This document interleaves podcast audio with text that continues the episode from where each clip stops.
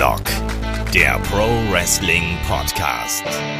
Ja, hallo und herzlich willkommen zu Headlock, dem Pro Wrestling Podcast, Ausgabe 567. Heute besprechen wir die Entlassung und die Vergangenheit von CM Punk bei AEW. War es das wirklich wert? Mein Name ist Olaf Bleich, ich bin euer Host. Bei mir ist der Kai. Wunderschönen guten Tag, Kai. Hallo. Und der Markus Kronemann ist auch dabei. Wunderschönen guten Tag. Hallo. Ja, wir wollen natürlich noch einmal die Geschehnisse der vergangenen zwei Jahre hier zusammenfassen. Auch da nochmal aufzeigen, wie ist die Lage so eskaliert, was ist geschehen. Und wir wollen natürlich auch nochmal einen Blick in die Zukunft werfen, wie es mit CM Punk weitergeht, weil wir haben gemerkt, das ist auch ein Thema, was euch sehr, sehr interessiert. CM Punk nach wie vor eine Person, die polarisiert und die eben auch dann ja, zwar ein bisschen Kredit verspielt hat, aber nichtsdestotrotz auf jeden Fall noch ähm, sehr, sehr äh, im Interesse ist. Und da muss man sagen, also die Headlock-Historie zeigt auch, lieber Kai, wir haben unglaublich viele Podcasts mit CM Punk im Mittelpunkt gemacht. Also der, der begleitet uns wirklich die gesamte Headlock-Geschichte hier durch. Ja, wäre witzig, wenn wir wie Cold Cabana Podcast mit CM Punk gemacht hätten. ähm, obwohl das vielleicht auch noch zu anderen Streitigkeiten geführt hätte. Aber es ist halt immer ein kontroverses Thema. Beziehungsweise in den letzten Monaten und Jahren war es ein kontroverses Thema und davor war es immer ein spannendes Thema natürlich. Was macht er? Wo geht er hin? Wie zieht er? Ist er ein Gewinn für die Company? Also, ne, und wir werden es ja gleich sehen. Also, es, es gab jetzt ja nicht nur Brawl Out und dann gab es Wembley, sondern auch dazwischen gab es ja immer mal wieder, ich nenne es mal kleine Probleme, über die man sprechen musste, was wir natürlich auch getan haben. Also es waren wirklich zwei sehr turbulente Jahre, die aber auch für sehr viel Podcast-Content gesorgt haben. Auf jeden Fall. Vielleicht hier nochmal gerade für äh, den Zusammenhang, falls ihr nochmal bestimmte Dinge ausführlicher nachhören möchtet, weil wir wollen uns natürlich auch nicht zu sehr wiederholen hier an der Stelle. Deswegen, wir hatten in Ausgabe 263 schon sehr lange her. Das war nämlich im äh, September 2019. Da haben wir den Karriere-Podcast von CM Punk bis zu dem Zeitpunkt gemacht. Das ist vielleicht schon mal so das erste Ding, was man sich auch noch mal im Nachgang anhören möchte, wenn man noch mal so ein bisschen die Geschichte von CM Punk Revue passieren lassen möchte. Und dann haben wir natürlich auch einen ähm, Pipebomb-Promo-Podcast gemacht, also Summer of Punk ähm, haben wir gemacht. Das war Ausgabe 483. Das war dann aus dem Juli 2022. Und dann natürlich auch die Geschehnisse um All Out haben wir entsprechend gecovert. Das war Ausgabe 495. Titel Mega Kontroverse um CM Punk.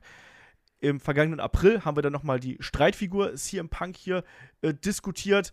Ja, und zuletzt gab es dann eben Breaking News mit der Entlassung von CM Punk. Und da bin ich mir sicher, das haben einige äh, auch ja, eifrig verfolgt von euch da draußen. Das kriegen wir natürlich auch mit, dass ihr da ähm, sehr interessiert dran seid. Wir gehen trotzdem noch mal wirklich ganz, ganz zurück, ähm, um ganz kurzen Kontext zu schaffen. Also, wir wissen es hier im Punk, Summer of Punk 2011, Riesending, Money in the Bank, John Cena, haben wir alles im Kopf.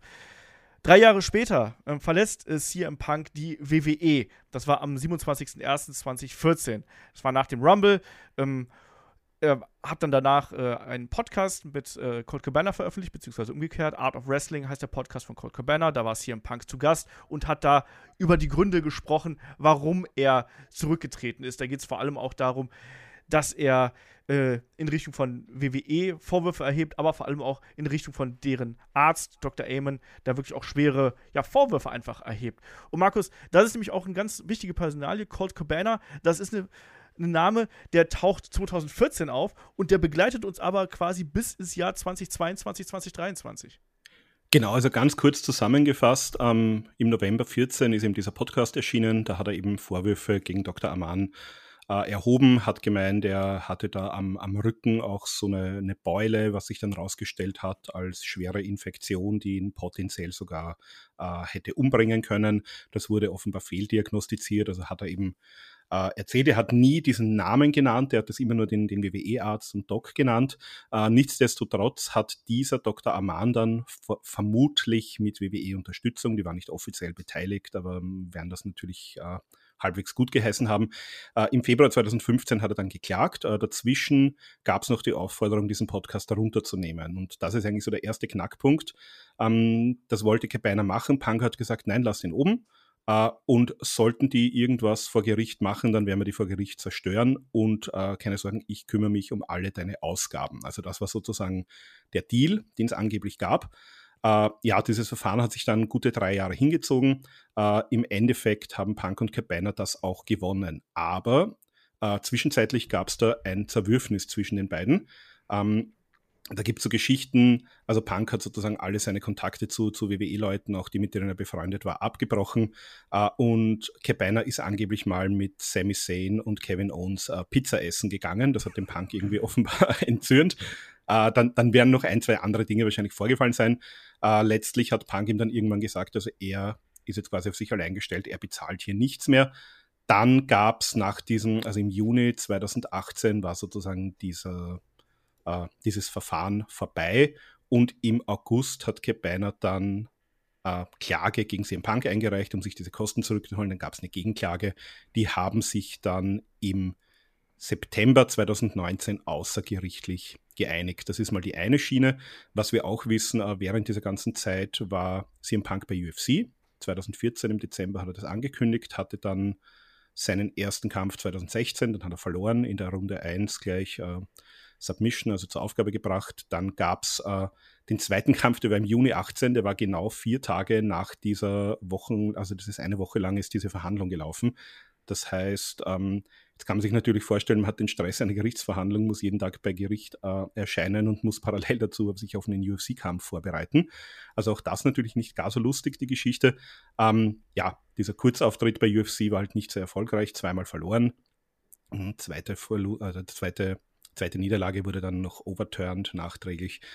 Ähm, ja, und was wir auch noch hatten, immer wieder, das ist vielleicht noch ganz interessant in Bezug auf äh, AEW, als Tony Khan damals AEW gründen wollte, da wollte er haben die Elite, da wollte er gerne haben äh, Chris Jericho, weil er wusste, der, ähm, da läuft der Vertrag bald aus.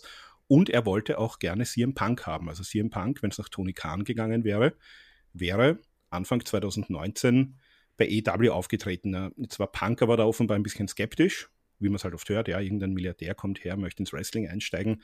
Ähm, hat sich da eben nicht hinreißen lassen und hat interessanterweise dann im Juli 2019, also noch, ähm, da gab es ja die ersten Pay-Per-Views schon, aber noch kein Dynamite, das ist dann im Oktober gestartet.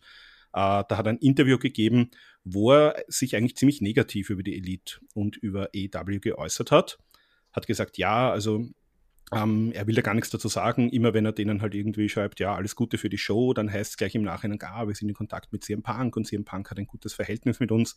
Hat dann auch erzählt, er hat teilweise Vertragsangebote irgendwie per Textnachricht bekommen und das findet er halt ganz unseriös. Also da, da gab es dann schon damals, äh, obwohl er noch gar nicht bei EW war, schon ein bisschen Streit und Knatsch. Ähm, das hatte auch den Hintergrund, er hat so zur gleichen Zeit auch wieder versucht, ähm, bei der WWE unterzukommen. Da gab es damals diese Show WWE Backstage auf Fox. Da hat er sich äh, sozusagen über seine Agents bei Fox beworben und ist dann im November letztlich sogar, also quasi nicht direkt bei der WWE, aber beim WWE Medienpartner in einer WWE-Show als Gast wieder aufgetreten. Und das lief so bis zur Corona-Pandemie. Dann wurde die Sendung auch eingestellt und dann, ja, dann war es ein bisschen ruhig und dann kam er eben doch wieder mit AEW ins Gespräch. Genau, das sind dann auch so die wichtigsten äh, Punkte, was die Vorgeschichte hier angeht. Und Kai, da können wir dann vielleicht hier gleich einsteigen, weil dann sind wir auch im Jahr 2021 angekommen. Ich sag mal, dass schlecht, also das, das, das, das, das, beste äh, gehütete, schlecht gehütetste Geheimnis im Wrestling damals, nämlich dass AEW ähm, CM Punk verpflichtet hat und dass CM Punk sein Debüt bei Rampage am 25.08.2021 feiern würde. Erinner dich mal dran. Ich weiß, wir haben damals äh, live darüber berichtet, mehr oder weniger. Also, wir haben direkt ein Breaking News Video darüber gemacht. Und gerade dir als wirklich eingefleischtem CM Punk-Fan, der ja wirklich dann jetzt auch alle Höhen und Tiefen quasi mitgenommen hat, ähm, das war ja schon damals was ganz, ganz Besonderes, muss man sagen. Ja, das Witzige ist, ist ja auch, passend zu dem Thema, das am besten schlecht gütigste Geheimnis. Es war ja so offensichtlich mit erster Rampage-Show, die dann auch zufällig in der größeren Chicago Arena ist. Hm, was könnte das nur sein? Dass wir gesagt haben, ich bin da zwar im Urlaub, nehme aber mein gesamtes Equipment mit, weil ja, es ist ja eindeutig, dass hier ein Punk da zurückkommt. Und so war es dann ja auch. Ähm, Ich saß dann irgendwo an der Mosel mit schlechtem, ganz, ganz schlechtem WLAN und natürlich einem offiziellen Stream ähm, und habe mir das dann angeschaut. Und das Krasse ist, ich glaube, das ging dir ja auch, das ging ganz vielen so. Alle wussten, klar, CM Punk kommt. Ist ja, ist ja logisch, natürlich kommt er. Aber als dann die Musik anging, haben sich alle gedacht, krass, der ist ja wirklich da. also, ähm, da hat man ja schon gemerkt, das war in der Wrestling-Welt so ein richtig, richtig krasser Bass, der da durchgegangen ist. Ja. Das hat sich auch in den Ratings natürlich niedergeschlagen. Ne? Also äh, Rekord-Zuschauerzahl, die man damals gezogen hat mit 1,129 Millionen Zuschauer. Ja, ich rede von Rampage. Muss man hier an der Stelle vielleicht nochmal betonen. Die hatten allein in der werberelevanten Zielgruppe damals fast 700.000 Zuschauer. Also eine, eine extrem hohe Quote und natürlich auch ein riesengroßer Sprung nach vorne. Man hat gemerkt, das ging durch alle Medien. Das ging durch alle Medien und die Wrestling-Bubble hat gebrodelt in dem Augenblick. Und CM Punk hat sich ja damals auch absolut nicht nur versöhnlich, sondern einfach glücklich gegeben. Das ist vielleicht auch was ganz Wichtiges, Kai, was wir hier sagen müssen. Also, es war nicht der, der alte, verbitterte CM Punk, der hat zwar gesagt, so ja, ich werde vielleicht auch irgendwann mal ein bisschen böser werden oder so, aber man hat das Gefühl gehabt, dass er glücklich ist, auch einfach bei AEW zu sein, dass er über diese Reaktion, diese unglaubliche Reaktion, die es damals gegeben hat, einfach froh gewesen ist. Und hat dann ja auch gleich gesagt, ich möchte mit den jungen Leuten arbeiten und hat dann ja quasi auch zum Beispiel Darby Allen herausgefordert. Ja, das ist ja auch ein Kritikpunkt, der sich so ein bisschen durchzieht, ne? Dass er immer sagt, er wollte mit den jungen Leuten arbeiten, hat sich dann aber auch, wenn du es vergleichst mit dem Jericho zum Beispiel, recht selten hingelegt für diese jungen Leute das ist ja auch so ein bisschen das äh, Problem, was sich durch die AW-Karriere eines CM Punk zieht. Weil er dann ja auch World Champ geworden ist, hat auch die Fehde mit MJF.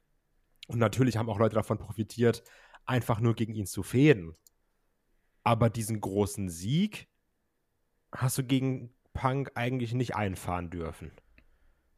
Sehr selten. Du durftest mit dem in einem Ring stehen, hallo? Das, ja, äh, eben, genau, das sage ich ja. Ne? Also so, du hast dann so, ah, der ist im der ist in, in, in einem, äh, in, in einem Promoduell mit Punk, der ist in einem Match mit Punk. Ja, aber der pinnt halt Punk nicht. Und das ist eine Sache, die, die hat man ihm ja auch häufig, oder gerade jetzt, wenn man so schaut, die, die, die Meinung der Leute zu Punk, das ist ja eine Sache, die ihm auch sehr häufig vorgeworfen wird. Dass du halt kommst und sagst, ich bin hier für die jungen Leute. Ja, und am Ende habe ich mich für wenige bis kein hingelegt. Und Na, vor allem, wenn er, wenn er verloren hat, äh, dann hat er sich den Sieg halt sehr schnell auch wieder zurückgeholt in kurzer Zeit. Ja, das kommt auch noch dazu. Deswegen, und hier war es dann eben auch gegen einen äh, Darby Allen ganz genau äh, so. Den äh, hat er dann ja bei äh, All Out vor der Brust gehabt. Also auch da wieder schön, genau quasi mehr oder weniger vor zwei Jahren.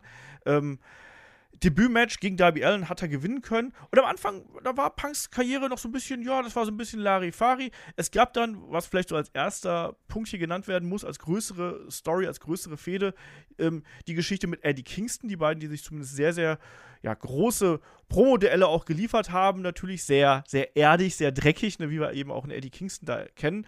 Das war so das erste Programm. Das hat man aber relativ schnell abgeschlossen gehabt, dann eben auch mit dem Match bei Full Gear die nächste interessante Fehde, äh, Markus vielleicht, das ist dann die Geschichte mit MJF, die Kai auch schon gerade angesprochen hat. Und MJF durfte CM Punk sogar besiegen, aber wie du schon richtig gesagt hast, auch CM Punk hat sich dann ein paar Wochen später den Sieg hier im Dog-Collar-Match bei Revolution 2022 zurückgeholt. Genau, und das war eigentlich so die erste ja, ich meine, die, die Promos waren immer gut. Es war das Pro, die ersten Promos mit Darby Allen war schon gut, wo Darby Allen quasi so da hat er ja gesagt, ähm, na, wenn ich heute noch ein junger Wrestling-Fan wäre, dann wäre ich ein Fan von Darby Allen. Und Darby Allen hat aber quasi so gesagt, naja, äh, du bist aber jetzt hier und du kannst jetzt auch ein Fan von mir sein und ich werde dich halt besiegen. Ähm, die, die Eddie Kingston-Sache, das war natürlich alles sehr persönlich. Da hat man natürlich auch auf die äh, Vergangenheit der beiden auch in den Independents äh, angezielt. Also da waren auch tolle Promos dabei. Aber ich sag mal so, die, die Oscar-reifen guten Promos, die gab es dann wirklich in der MJF-Fehde. Vor allem MJF, der ihm da erzählt hat von seiner Kindheit, wie er gemobbt wurde. Dann äh, wusste er aber am selben Nachmittag geht es zu einer Autogrammstunde mit CM Punk und das war also sein, sein absolutes Highlight, wo wir ja auch so Szenen hatten, dass Punk rausgekommen ist und, und selbst ganz, ganz verwirrt war und ihn gefragt hat, ob das wirklich stimmt. Da, da hat er so ein bisschen auch gesehen, was er eigentlich für einen Einfluss hat darf ich auch nicht vergessen, ein ähm, MJF, der ist ja gute 20 Jahre jünger als CM Punk. Das heißt, das ist ja wirklich schon so die, die nächste Generation. Und ja, der hat CM Punk dann im Februar 22 tatsächlich in Chicago besiegt. Nicht ganz sauber, aber, aber doch, also zweimal sogar in dem Match. Das wurde einmal neu gestartet. Und bei Revolution im März gab es dann eben das Dog Collar Match, das ja auch wirklich fantastisch war. Ja, und so bis zu diesem Zeitpunkt war eigentlich alles so Friede, Freude, Eierkuchen. Also da waren wir alle sehr froh, dass wir CM Punk hatten, dass CM Punk hier in einer, in einer tollen Company ist, dass es im Lockerroom offenbar auch gut zugeht. Also man hat gerade zu Beginn noch gehört, er ist da offen, die Leute können zu ihm kommen, er, er quatscht mit allen, er gibt gute Tipps. Er hat ja auch damals bei Rampage gleich mal für die ganze Halle ähm, Eiscreme Bars bestellt, also so diese, die, die gab es in den 80er Jahren mal von der, von der WWE, dieses äh, Eis mit Wrestlern drauf. Ähm, das hat er entsprechend gemacht. Ja, aber da gab es dann die erste Backstage-Konfrontation, die ist damals nicht rausgekommen, die haben wir jetzt eigentlich erst vor kurzem erfahren. Und zwar war das auch der Pay-Per-View, wo William Regal sein Debüt gefeiert hat. Da ist dann das Match zwischen John Moxley und Brian Danielson. Nach dem Match ist er da rausgekommen, hat die beiden Streithähne getrennt. Und der war natürlich auch Backstage, hat sich natürlich auch beim, beim Lockerroom vorgestellt, ist da auch auf CM Punk offenbar getroffen. Und äh, im Gegensatz zu den meisten anderen war CM Punk da nicht so begeistert. Äh, Kai, wie war denn da deine Reaktion, als du das jetzt vor kurzem gehört hast? Also ich, ich bin ganz ehrlich, ich dachte am Anfang, das ist wieder so eine News, okay, komm, wir müssen jetzt einfach irgendwas schreiben, ne? So, Selena P Vega will CM Punk zurück. Ja, William Regal ah, klingt auch krass, schreiben wir auch noch. Ne? Ich dachte erst, das war dieses klassische, wir nehmen jetzt alles mit, Hauptsache klickt sich. Ähm, wurde dann aber auch von den seriösen Outlets dann bestätigt. Da wird man dann natürlich hellhöriger. Und es ist halt schon komisch, weil, wie du eben sagst, ein Regal, der war ja super beliebt. Den mochten die Leute, der bringt Erfahrung mit. Und dass dann da ein Punk den anscheinend Backstage so anfährt und sagt, hier, du bist doch so ein Handlanger von Triple H. Ähm, ich, ich weiß halt nicht, ich finde, das lässt dann ne, also alles immer unter dieser Prämisse, das ist auch genau wirklich so passiert. Das werden wir natürlich niemals erfahren, ob es eins zu eins so war. Wir können uns halt nur auf das verlassen, was wir lesen, was für News man bekommt und dann halt sich darauf konzentrieren, was schreiben die vernünftigen Outlets dazu. Ne? Ähm, aber trotzdem, ich finde die Aktion hier, das zeugt immer sehr viel von Unsicherheit, weil er hat eben dieses, ich will der Lockerroom-Leader sein, ich will der sein, zu dem die Leute kommen. Und dann hast du halt William Regal, wo dann vielleicht Angst hat, ja nicht, dass die Leute zu dem gehen, nicht, dass ich weniger wichtig bin. Und natürlich, da kommt der Feind, weil er kommt ja von der WWE und ich bin CM Punk, ich hasse WWE. genau, und ich meine, das stimmt schon. Also William Regal und ähm, Paul Weck, die sind ja tatsächlich sehr, sehr gut befreundet. Das war ja auch während der Zeit, äh, die Entlassung von der WWE kam ja auch während der Zeit, als Paul Weck da mit seinen Herzproblemen äh, außer Gefecht war. Sonst wäre er wahrscheinlich auch von der WWE gar nicht äh, weggegangen. Aber zu dem Zeitpunkt halt, ja, wie du sagst, also das war ein bisschen Unsicherheit und äh, Stichwort Lockerroom Leader, das haben wir halt so vereinzelt dann auch schon gehört. Das, das geht jetzt schon wieder in diese Richtung der nächsten größeren Geschichte, die wir dann auch mitbekommen haben. Das war dann nämlich nach der MJF-Fehde als nächstes, sollte halt dann die erste große Titelherausforderung kommen von CM Punk und der Champion damals äh, Hangman Adam Page. Und da gibt es auch eine Geschichte offenbar, dass CM Punk halt natürlich sich eben als Lockerroom-Leader hier positioniert hat, wollte natürlich, dass die Leute zu ihm kommen, hat den Leuten teilweise auch gute Tipps gegeben oder geben wollen.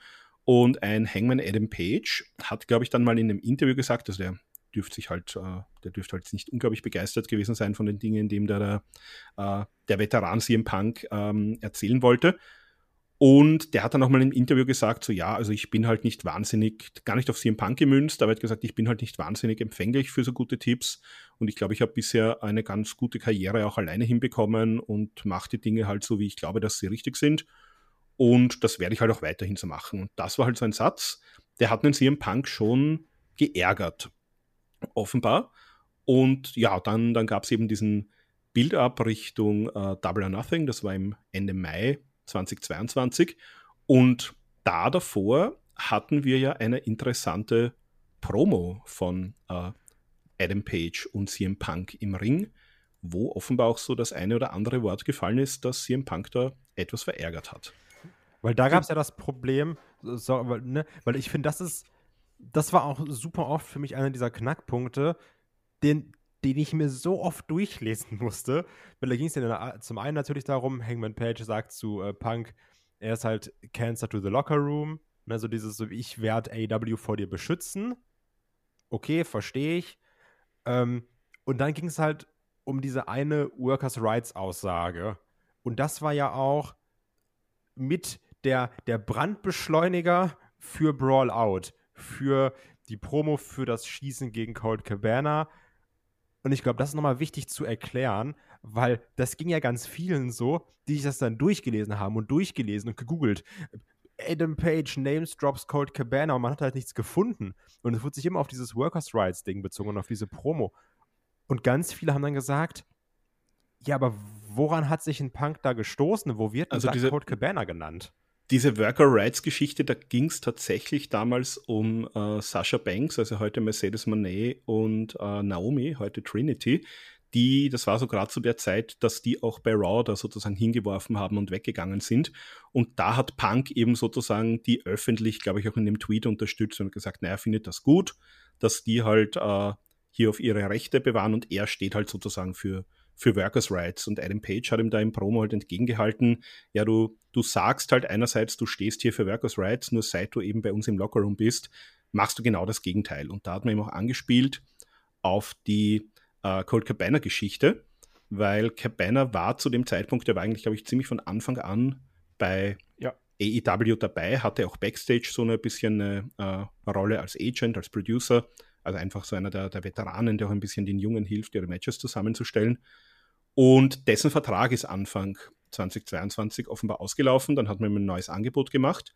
Und als dann aber ähm, ja, Punk eben dann da war, etablierter war, äh, wurde dann plötzlich irgendwie dieses Angebot zurückgezogen. Und dann sind sowohl die Young Bucks als auch Chris Jericho haben sich dann eben eingesetzt für ihn und haben gesagt, nein, also der, äh, der soll hier schon seinen Vertrag bekommen. Und im März, kurz vor Revolution, hat man, äh, hat Tony Khan ja auch Ring of Honor dann gekauft. Und dann hat man Colt Cabana damals angeboten, äh, sozusagen die gleiche Rolle mit, mit einem ähnlichen Gehalt, aber eben nicht für AEW, sondern für Ring of Honor. Bei Ring of Honor war es damals auch noch so zu Beginn, die hatten eigene TV-Tapings, offenbar mit dem Hintergrund, dass man hier Colt Cabana eben äh, möglichst fernhält von CM Punk, dass sich die gar nicht über den Weg laufen. Ja, auf jeden Fall hat man da schon gemerkt, da, da brodelt es äh, ganz gut und da hat sich dann eben auch im Hintergrund äh, einiges äh, entwickelt wo man sich gefragt hat, mal gucken, wo das hinführt. Und wie gesagt, diese Personalie Colt Cabana war immer wieder mit dabei und äh, da haben sich eben immer mehr Meldungen auch an das Tageslicht äh, gearbeitet sozusagen. Nichtsdestotrotz bei Double or Nothing, also am 29.05.2022, konnte dann äh, CM Punk Adam Page um die AEW Championship besiegen, wenn auch in einem etwas holprigen Match, ne? Buckshot Lariat von CM Punk, sage ich da nur an der Stelle. Ähm, äh, hat dann äh, in der Folge bei äh, Dynamite noch ein weiteres äh, Match bestritten, also von äh, FTR gegen äh, Max Caster und den Gun Club. Und da hat er sich dann bei einem Dive ins Publikum. Also wohlgemerkt nicht äh, aus Matchgründen, sondern aus Freudengründen hat er sich am Fuß verletzt und musste dann schon kurze Zeit später, nämlich genau gesagt drei Tage später, seinen Titel wieder abgeben. Das ist nämlich ein, ein Fun Fact hier. CM Punk war zwar zweimal AEW-Champion, hat aber den Titel nicht ein einziges Mal verteidigt. Ja, schlimme Zeiten. Trotzdem möchten wir hier über bessere Dinge nochmal an der Stelle hinweisen und haben deswegen noch eine wunderbare Nachricht von unserem Sponsor Holy und machen hier eine kleine Unterbrechung im Podcast. Lieber Kai, Holy wir wissen es hier im Punk, ist auch ein Freund von koffeinhaltigen äh, Kaltgetränken, passt deswegen eigentlich auch ganz gut. Aber was ist ein Holy eigentlich? Ist ja gut, vielleicht lasse ich mir dann irgendwann das äh, Holy-Tattoo so oben rechts auf dem Oberarm tätowieren, wie es hier im Punk. Ne, genau, also Holy, für die, die uns jetzt länger zuhören, wisst ihr natürlich schon, ist eine Alternative zu normalen ähm, Energy Drinks oder auch zu Eistee. Das ist dann eben Pulver, das könnt ihr euch dann selber mit Wasser anmixen. Also auch da ganz gut. Ihr könnt halt so viel Pulver nehmen, wie ihr möchtet. Wenn ihr sagt, ein bisschen süßer, ein bisschen weniger süß. Und das Gute ist dann eben auch, ist halt äh, zuckerfrei äh, und hat dann auch dementsprechend keine bis, beziehungsweise super wenige Kalorien. Ist dann auch da angenehmer. Und da gibt es dann nämlich auch super viele verschiedene Geschmackssorten, die ihr euch dann aussuchen könnt. Ähm, und da gibt es jetzt nämlich auch gerade im Bereich der Energy Drinks, muss ich sagen, bin ich persönlich großer Fan von. Ähm, deswegen ist es halt auch hier ganz wichtig, es ist jetzt nicht so dieses klassische oh, Werbung, Produkt und juckt uns nicht, sondern ich habe halt gestern erst eingetrunken. Ne? Also ich bin halt selbst auch so ein bisschen Energy Drink Fan, vielleicht könnte man sagen süchtig, weiß man nicht genau. Und da gibt es dann jetzt eben neues Energy Drink Probierpaket für euch, Olaf. Ja, ganz genau. Und äh, da hat man wirklich nochmal aufgestockt. Also da gibt es jetzt äh, ganz neue Pakete mit dabei. Da sind dann äh, also erstmal muss man sagen, von wegen, du sagst hier, du trinkst das auch, ich trinke das auch. Meine Lieblingssorte ist äh, Citrus Cobra, habe ich mir letztens auch erstmal wieder nachbestellt. Ist gerade jetzt, wo es so heiß gewesen ist, äh, super geil, weil es super fruchtig ist. Ähm, du hast gerade auch schon angesprochen, kalorienarm. Es ist natürlich auch noch vegan, auch das ist natürlich ein ganz wichtiger Punkt. Aber jetzt die neuen Starter-Sets sozusagen, die äh, beinhalten äh, folgende Sorten: Das ist Raspberry Raptor, äh, Citrus Cobra, Strawberry Shark, äh, Lions Lemonade, äh, Pomgranate Piranha, Cactus Camel und Gorilla Scrape. Man hat also geschaut, was sind so die Publikumsfavoriten. Man hat ja auch wirklich schon äh, 100.000 von diesen Probierpaketen verkauft, hat jetzt hier nochmal aufgerüstet. Wir haben also sieben Sorten mit jeweils zwei verschiedenen Proben. Und das ist dann eben schon ganz cool. Und das ganze Paket kostet dann äh, 24,99. Und da haben wir natürlich auch die Möglichkeit, euch ein bisschen unter die Arme zu greifen, weil wir haben da auch äh, den einen oder anderen Promo-Code am Start. Sprich, wenn ihr äh, Neukunden bei Holy seid, dann könnt ihr einfach Headlock 5 eingeben, spart damit 5 Euro, sprich so ein Starter-Pack, dann kommt dabei knapp 20 Euro raus. Ich finde, für 14 äh, Sorten ist das auch äh, echt ein fairer Deal. Und auch mit Shaker dieses Mal übrigens. Also dann könnt ihr nämlich direkt äh, selber losshaken. Genau, super. Der ist auch ein guter, guter Hinweis. Ganz genau. Shaker äh, ist eben auch dabei, falls ihr keinen zu Hause habt. Ähm, könnt ihr das machen. Ist auch ideal, um sich was vorzubereiten. Ich mache das immer, ich bereite mir den Vorstellen in den Kühlschrank und wenn ich dann Bock drauf habe, dann hole ich es aus dem Kühlschrank raus. Und äh, ansonsten für alle Bestandskunden, die also schon mal bei Holy bestellt haben, und das sind einige tatsächlich, da gibt es dann noch den Code Headlock und da gibt es dann äh, 10% Rabatt. Na, also lohnt sich auf jeden Fall und ist auch eine gute Art und Weise, uns da zu unterstützen. Schaut da einfach mal vorbei. Es lohnt sich und gerade jetzt auch, wir haben demnächst wieder so viele Pay-per-Views vor der Brust und PLEs, also gerade wenn die dann nachts laufen, ist so ein Energy Drink auch ganz gut und wenn es so schön warm ist, ist auch ein Eistee ganz geil. Ähm, wie gesagt, kalorienarm, vegan, äh, zuckerfrei. Ähm, dazu noch die Möglichkeit, sich das selber anzumischen. Ich empfehle auch immer ein bisschen Eis dabei, das ist noch ein bisschen geiler und dann passt das, oder Kai? Ja, also Eiswürfel auf jeden Fall reinmachen. Und ähm, auch da, also jetzt wirklich vielen Dank für alle, die schon bestellt haben. Das ist halt wirklich eine gute Art von äh, Support, weil dann auch dann was bei uns ankommt. Dann gerade für so Sachen wie ne, All-In und Reisetagebücher, was ja auch alles mit Aufwand und Kosten verbunden ist. Also es ist wirklich auch eine, eine sehr, sehr coole Art, uns zu, zu, supporten. Und ihr habt halt auch was davon. Übrigens, ich kann äh, Raspberry sehr empfehlen. Das ist mein Pre-Workout-Booster. auch nicht schlecht. Ja gut, bei mir, ich habe keinen Workout, von daher. Bei mir ist es eher so mein Wachbleib-Booster. der Mika-Booster. Der Mika-Booster, ganz genau, ganz genau. Ja, kommen wir wieder hier äh, zurück zum Thema, weil wir haben es gerade angesprochen. Also CM Punk, frisch gekrönter Champion, Fuß kaputt, lange Auszeit, muss einen Titel abgeben ähm, und dann ist er eben auch erstmal raus. Und John Moxley übernimmt dann hier quasi für ihn als Interims-Champion, ähm, besiegt äh, Hiroshi Tanahashi damals bei Forbidden Door. Aber Markus, da muss man sagen, schon während dieser Auszeit, die er jetzt ja nehmen muss, das dauert ja dann so knapp zwei Monate, auch da rumort es schon im Hintergrund. Genau, also er ist dann zurückgekommen am 10. August. Das war das Dynamite Special Quake at the Lake. Da ist er wieder aufgetaucht das erste Mal. Und da hat sich dann schon abgezeichnet, natürlich, er jetzt hier, der Champion, der den Titel nie verloren hat, also war ja auch sozusagen noch Champion. Wir hatten dann zwei Gürtel, eben den Interim Champion und den normalen Champion. Das ist auch eher so die Vorgehensweise, wie wir es aus äh, Mixed Martial Arts, UFC kennen, also weniger bei der WWE, da wird in der Regel vakantiert. Ähm, ja, und jetzt war natürlich klar, jetzt wird es hier irgendwann die große Titelvereinigung geben. Und ähm, da hat man sich dann auch eine, eine Story überlegt und ähm, da hat allerdings CM Punk war da nicht ganz einverstanden. Also wir haben das dann auch gesehen am 17.8., äh, beziehungsweise am 24.8. war das, zwei Wochen später. Äh, da gab es plötzlich die Ansetzung, es gibt jetzt hier bei Dynamite ein Match, CM Punk gegen John Moxley. Und das hat Moxley wirklich in kürzester Zeit, in ein paar Minuten, sehr dominant gewonnen. Jetzt haben wir sich gedacht, okay, interessante, interessanter Verlauf in der Geschichte. Dann hat Moxley so eine öffentliche Herausforderung für All Out. Das war ja knapp äh, zwei Wochen später ausgesprochen und hat sich CM Punk dann wieder zu Wort gemeldet, hat gesagt, na, er war da noch nicht ganz fit, aber er will hier seinen Titel haben und hat sich den dann auch bei All Out entsprechend zurückgeholt. Und diese Story, ähm, das, das hat er dann ein knappes Jahr später, äh, hat er das so als Rocky 3 Story ähm, ja, bezeichnet. Also für diejenigen, die Rocky 3 gesehen haben, also Fun Fact, CM Punk hat behauptet, er hat nie einen Rocky-Film gesehen, darum hat auch die Anspielung gar nicht verstanden, als man ihm das Backstage eben erklärt hat, was hier geplant ist. Und hat eben gemeint, also bei Rocky ist es eben so, da, da verliert er auch zu Beginn mal äh, den Kampf und am Ende des Films gewinnt er ihn dann quasi. Und das, diese Story wollte man mit CM Punk erzählen.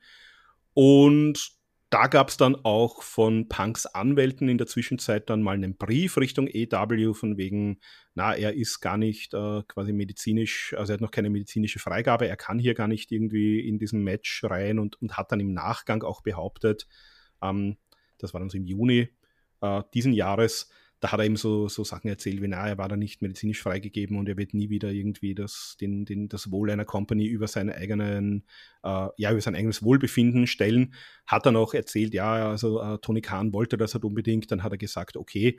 Auf der anderen Seite hat sich dann John Moxley mal ganz kurz dazu geäußert und hat auch gesagt, also er hat eigentlich hier, er ist sozusagen hier in die Bresche gesprungen. Er war zu dem Zeitpunkt bei EW nicht mal unter Vertrag, der ist zwischenzeitlich ausgelaufen. Das war sozusagen ein Handshake-Deal. Also er hätte nicht mal mit CM Punk arbeiten müssen. Das war sein Vorschlag, dass er gesagt hat, natürlich macht er das.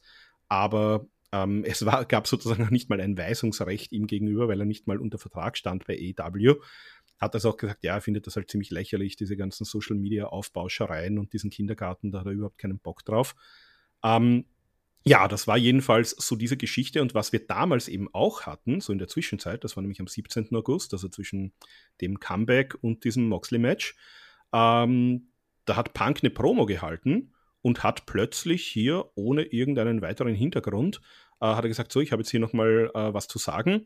Adam Page, wenn du was willst, komm raus. Dann kam natürlich Adam Page nicht raus, es wurde auch keine Musik gespielt oder sonst was, wie man es halt bei so einer Wrestling-Promo kennt, warum nicht? Weil das einfach mit niemandem abgesprochen war. Also weder Backstage noch Adam Page hatten irgendeine Ahnung davon, dass er jetzt zum Ring gerufen werden wird. Dementsprechend ist er auch nicht gekommen. Punk hat dann quasi gesagt, so, okay, der kommt nicht, der ist ein Feigling, die Geschichte ist damit erledigt und hat dann seine Promo fortgeführt.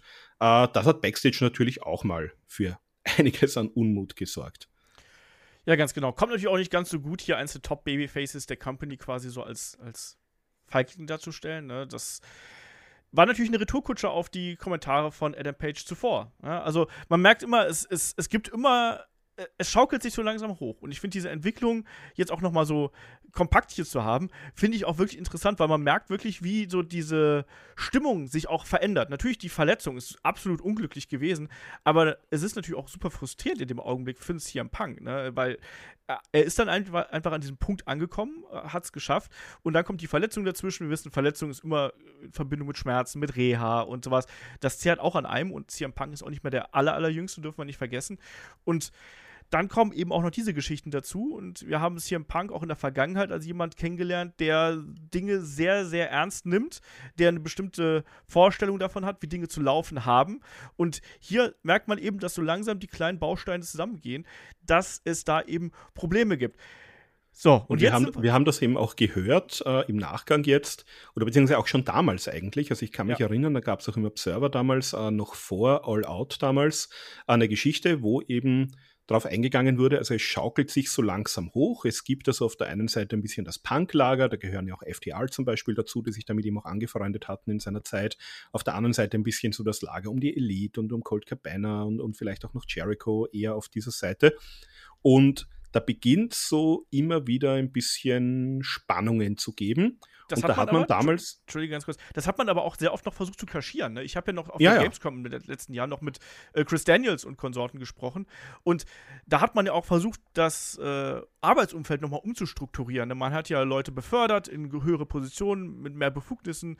Ähm, da äh, einberufen, Sanjay Dutt war eben dabei, Chris Daniels eben auch. Und Chris Daniels hatte damals auch zu mir sehr souverän und routiniert gesagt, nein, bei uns ist Backstage alles okay, wir bauen gerade ein bisschen um, aber ansonsten ist alles äh, vollkommen in Ordnung und es gibt nichts, äh, worüber man sich Sorgen machen müsste. Also ich bin immer so ein bisschen skeptisch, wenn Leute sagen, nein, das ist alles in Ordnung und alle anderen sagen, es gibt Probleme und da habe ich auch gesagt, oh gut, muss er wahrscheinlich und sagen in dem Augenblick, da will ich, auch keine sagen, interne ja, also, ausplaudern. Ja. Äh, absolut. Aber ja, Markus, du wolltest, glaube ich, noch was ergänzen, Entschuldige. Genau, was es damals auch noch gab, das war am, am Wochenende, also ein paar Tage vor All Out, gab es ein Interview mit Tony Khan und zwar auch im Observer Radio, das habe ich mir damals angehört. Und da ist er auch gefragt worden, also quasi, wie ist denn jetzt hier die Situation mit Backstage-Spannungen und so. Und, und da hat er noch gesagt, und das ist halt im, im Nachgang halt sehr ironisch ein bisschen, also das war so zwei Tage vor All Out, glaube ich. Ähm, und da hat er gesagt, nein, also es müssen sich ja auch nicht alle miteinander verstehen. Und wenn es so gewisse Spannungen gibt im Lockerroom, die sich dann eben in den Ring verlagern, dann macht das natürlich die, die Storylines auch interessanter und realistischer. Er hat sich so ein bisschen bezogen so auf die Zeit 1997 mit Bret Hart und Shawn Michaels, die sich ja auch backstage nicht leiden konnten. Und das hast du halt auch, also jetzt äh, Montreal Screwjob Survivor Series brauchen wir nicht sprechen, aber sozusagen der Build-up 1997 dorthin zu diesem Match, äh, kämpfen die jetzt, kämpfen die nicht, wie geht's hin, äh, mit teilweise auch so ein bisschen, ja, Shoot-Promo unterlegt, ähm, das hat ja damals gut gezogen, das hat ja für gutes Business gesorgt. Und da hat, das, das wollte ein Tony Khan offenbar durchaus, also er hat das durchaus positiv gesehen, wenn er was ähnliches bei sich in der Company haben kann und war vielleicht daher gar nicht so groß daran interessiert, hier die Wogen komplett zu glätten. Also er hat gesagt, okay, solange hier nichts eskaliert, äh, im Nachgang auch sehr lustig, und ähm, ja, solange es hier sozusagen mehr oder weniger mit rechten Dingen zugeht, äh, da können die Leute sich durchaus nicht mögen. Das führt vielleicht dazu, dass das Produkt ein bisschen interessanter wird vor der Kamera. Ja, aber eskalieren sollte es dann sehr, sehr schnell. Wir haben es angesprochen bei All Out. Übrigens ganz, ganz kurz noch, ja. äh, bevor wir zu All Out kommen, weil da ist ja auch die Promo von äh, Moxley gewesen, die jetzt auch sehr viel zitiert wird, ne? Wo er dann sagt hier, äh, Fragile Ego, Fragile Body, Weak Mind, Weak, weak Spirit über CM Ja, genau. ähm, ja. Die jetzt ja auch in den letzten Tagen immer mal wieder ausgepackt wird von irgendwelchen Seiten, die jetzt auch ähnlich wie das Tony Khan-Interview mit einem gewissen Abstand nochmal anders wirken, glaube ich. Es ist ohnehin sehr vieles, was sich jetzt äh, in der Wahrnehmung verändert hat, glaube ich. Das kann man auch sagen. Ähm, kommen wir trotzdem mal zu All Out. Ne? Wissen wir, John Moxley trifft auf CM Punk. CM Punk gewinnt das Match, verletzt sich aber dabei, reißt sich ja den Trizeps. Das heißt, die nächste Verletzungspause steht vor der Tür. Aber darüber wird gar nicht so viel gesprochen. Worüber dann gesprochen wird, ist natürlich über den Media Scrum, also die All-Out-Pressekonferenz äh, CM Punk, ein, ein blutiger CM Punk, der auch sehr fertig und sehr mitgenommen aussieht, auch wahrscheinlich Schmerzen hat und deswegen auch ein bisschen Schokolade braucht, Muffin isst, ähm, zieht hier unprovoziert, muss man sagen, an der Stelle vom Leder. Markus, das war doch, wenn ich mich nicht äh, recht täusche, damals so, dass da äh, ein Journalist quasi im Raum saß, den er mit Colt Cabana assoziiert hat und genau, das quasi war dessen, dessen ähm, Parteiischkeit bzw. Äh, Unabhängigkeit angefochten hat. Genau, das hat er geglaubt. Ich glaube, dass das Nick Hausman war sogar damals. Der war damals noch bei Wrestling Inc. Ist jetzt mittlerweile, ähm, hat er auch, äh, auch so ein bisschen sogar den Schwung, glaube ich, mitgenommen aus diesem Media Scrum. Mhm. Hat jetzt seine eigene Newsseite, House of Wrestling.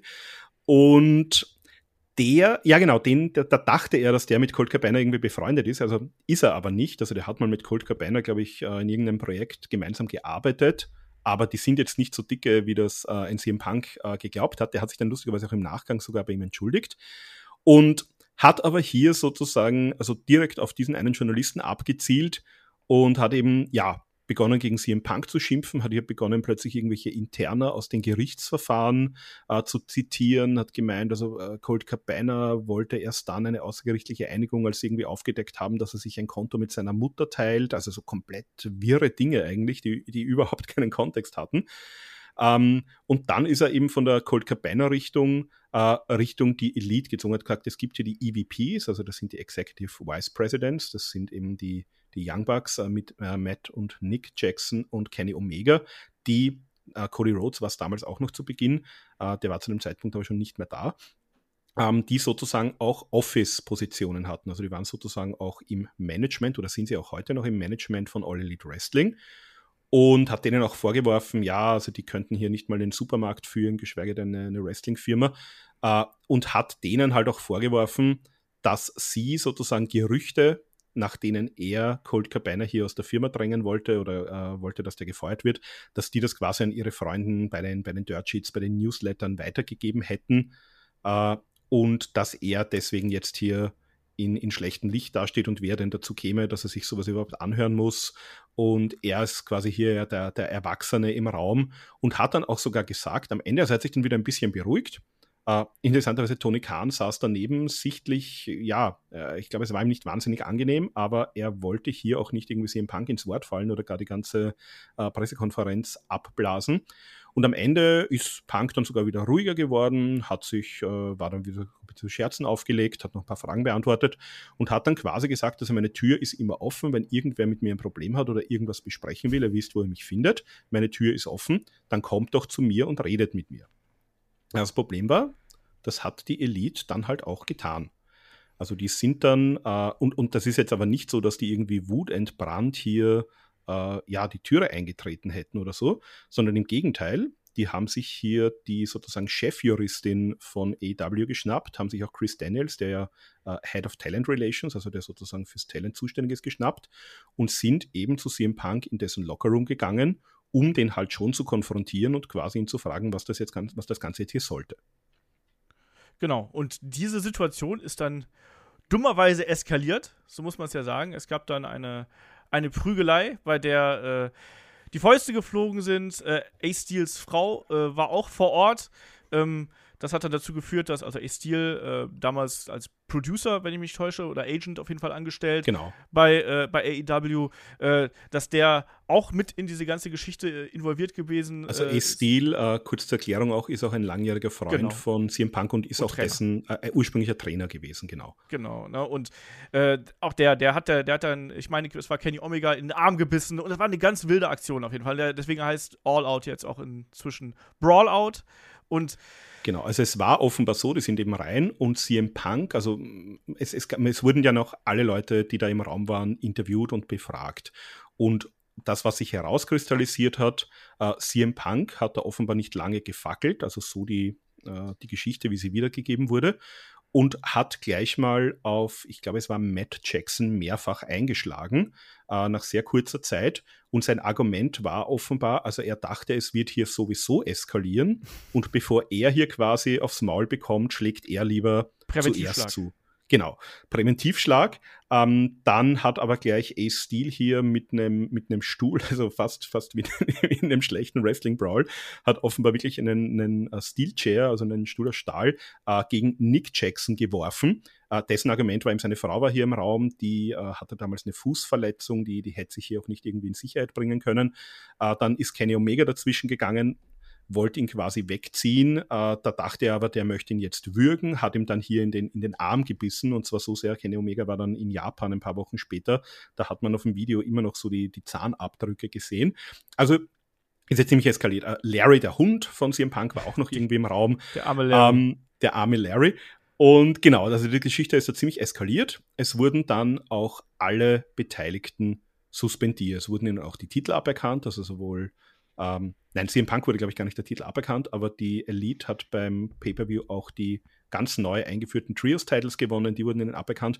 Und es wurde auch nichts darüber gesprochen. Also es wurde nicht gesagt, da ist was passiert. Man hat nur gesagt, so Titel sind jetzt vakant. Äh, man hat das ziemlich niedrig gehalten, ziemlich äh, stillschweigend bewahrt. Das ging halt so weit, dass, dass du wochenlang äh, bei Dynamite und bei Rampage damals weder von der Elite noch von CM Punk irgendwas gehört hast. Das wurde auch nicht erwähnt, wo die sind. Ähm, es wussten aber natürlich ziemlich alle, dass hier eben Backstage was passiert ist. Es wird doch nur gesagt, dass sie suspendiert wurden, ne, am Anfang. Da gab es auch wieder so ein Tony Khan-Video, meine ich. Ja, ich glaube, also ich glaube, ich glaube, man hat gesagt, sie wurden suspendiert, aber halt keine, keine ja, genau. Gründe und nichts irgendwie angegeben. Ja, genau, also genau, also es war halt, also es wurde aber wenigstens gesagt, die, die sind halt nicht da, weil sie suspendiert sind. Genau, ja. genau, so war es, ja. Genau. Und es gab ja dann auch, also es war erstmal danach, erstmal war es ruhig, muss man sagen. Also dann äh, hat man, wie gesagt, die, Entwick die äh, Ermittlungen wurden dann ja sozusagen angestoßen, äh, intern und infolgedessen war es hier erstmal ein bisschen ruhiger. Ähm, aber wenn wir jetzt Richtung, Richtung November gehen, da gibt es dann wieder die ersten Meldungen. Ne? Da haben wir zum einen äh, CM Punk, der ja hier als Kommentator auch noch bei einer ähm, MMA-Promotion aktiv gewesen ist. Der hat ja schon so ein bisschen spöttisch sich geäußert. Zuvor gab es aber auch offensichtliche Spitzen seitens AEW. Wir haben am 2. November 2022, war Colt Cabana auf einmal wieder da. So nach dem Motto, ah, wenn jetzt hier ein Punk aus dem Haus ist, dann kann der Colt Cabana ja mal wieder bei Dynamite wresteln. Und der ist damals gegen Chris Jericho angetreten. Ähm, das wurde sowohl im Internet als auch wahrscheinlich auch von dem CM Punk als Provokation aufgefasst. Und natürlich wurde da zu der Zeit dann auch das Comeback der Elite angekündigt, die dann im äh, November, am 19. November bei AW Full Gear ähm, zurückkehrten, ne? mit dem äh, Death Triangle, wo sie die, äh, die Best of äh, Seven Serie gestartet haben. Ne? Und auch die haben ein bisschen provoziert. Wir erinnern uns, da gab es den Beiß-Spot zum Beispiel, den wir da gehabt haben. Ähm, es gab auch immer Dann wieder Videos, die äh, in Richtung Provokation bzw. Aufwiegelung des Publikums gingen. Also ja. Ich glaube, dann gab es sogar ja so einen gebotchten ähm so einen gebotchten Lariat, wie ihn eben, also den Finisher von, von Adam Page, wie ihn ja auch äh, CM Punk versemmelt hat. Ja, genau. Ich glaube, den hat am Anfang äh, Kenny Omega, da hat er so am Anfang noch so, der ist ja auch äh, nach längerer Verletzungspause da ja auch erst wieder zurückgekommen äh, im Vorfeld. Und äh, ich meine, der hat dann auch mal so absichtlich diesen Spot versemmelt, sozusagen auch ein bisschen, um den, den CM Punk offenbar in den, äh, durch den Kakao zu ziehen. Und ja, was halt damals dann auch schon war, du hast dann, und zwar aus dem CM Punk-Lager, sind dann plötzlich auch so Geschichten, was, was diesen Brawl angeht, äh, an die Öffentlichkeit gekommen, nämlich angeblich eben, darum habe ich extra gesagt, da wurde jetzt nicht die Tür eingetreten, nämlich genau solche Geschichten. Ja, die sind gekommen, die haben uns hier die Tür eingetreten. Der Hund Larry ist hinter der Tür gestanden, der wurde hier getroffen und dem, dem sind Zähne irgendwie ausgeschlagen worden bei dieser Geschichte. Ähm, dann eben die Geschichte, dass die Frau von S. Steel hier in Gefahr war, bis hin zu, dass er sich auf irgendeine Gesetzeslage berufen hat, nach der er quasi hier das Recht hat, in seinem Lockerroom sich zu verteidigen. Also da sind dann ganz, ganz wüste Gerüchte plötzlich auch irgendwie gestreut worden. Und da hast du schon gemerkt, also ähm, die Geschichte wird sich hier eher nicht so schnell beruhigen. Und dann gab es eben auch schon zu der Zeit so Gerüchte, wie geht es denn jetzt weiter mit CM Punk? Kommt er überhaupt nochmal zurück? Dann hieß es schon, na, vielleicht wird Tony Khan den Vertrag auflösen, wir den sozusagen hier rauskaufen, also ihn quasi, ja, bisschen was dafür bezahlen. Ähm, also da war gar nicht so klar zu dem Zeitpunkt, dass CM Punk zurückkommt. Und was wir jetzt auch mittlerweile gehört haben, CM Punk dürfte sich damals auch schon überlegt haben, wie seine Zukunft weitergeht und hat auch schon so ein bisschen die Fühler offenbar Richtung WWE ausgesteckt. Ähm, da haben wir auch so Sachen gehört, wie er hat eine konkrete Storyline. Er wollte gern beim, beim Royal Rumble äh, ein Überraschungsdebüt geben. Es ist natürlich fraglich auch, äh, wie schnell sich hier dieser Trizepsriss, also nach drei, vier Monaten äh, wäre der noch nicht ausgeheilt gewesen, aber seine Idee war sozusagen, er kommt in den Rumble, äh, Kevin Owens soll ihn eliminieren und er hätte dann ein äh, in der ersten, am ersten Abend von WrestleMania den Main Event hätte er gerne gegen Kevin Owens gerestelt. Also das ist angeblich so eine, eine Storyline, die er da der WWE gepitcht haben soll. Die sind aber natürlich nicht darauf eingestiegen, vor allem können sie auch gar nicht, äh, wenn die Vertragslage eben noch gar nicht klar ist, ob der jetzt bei EW noch unter Vertrag ist oder nicht.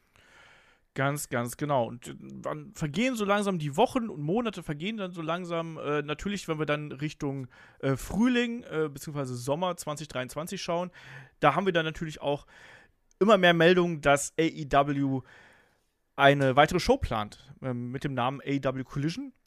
Im Vorfeld gibt es da aber auch äh, diverse Meldungen. Auch darüber haben wir gesprochen, Kai. Also da gab es dann zum einen ähm, sehr direkte Postings von CM Punk äh, auf seinem Instagram-Kanal, wo er äh, ja dann Dave Meltzer beschuldigt als äh, bezeichnet als Lügner, auch Chris Jericho als Lügner bezeichnet und als, als Stooge, als Handlanger, auch Moxley dann nochmal hier äh, quasi beleidigt. Und dann waren die Folgewochen vor der Ankündigung, vor der offiziellen Ankündigung von äh, AW Collision, das war ja am 17. Mai bei ähm, dem Warner Bros. Discovery Upfronts, also quasi so ein Pressetermin mehr oder weniger, wo die Neuigkeiten zum Sender, die Entwicklungen nochmal mitgeteilt werden. Im Vorfeld davon gab es die Meldung, dass ein CM Punk sich hier bei diversen Promotions herumgetrieben hat und nicht nur bei WWE vor Ort gewesen ist, sondern auch bei Impact vor Ort gewesen ist. Ja, genau.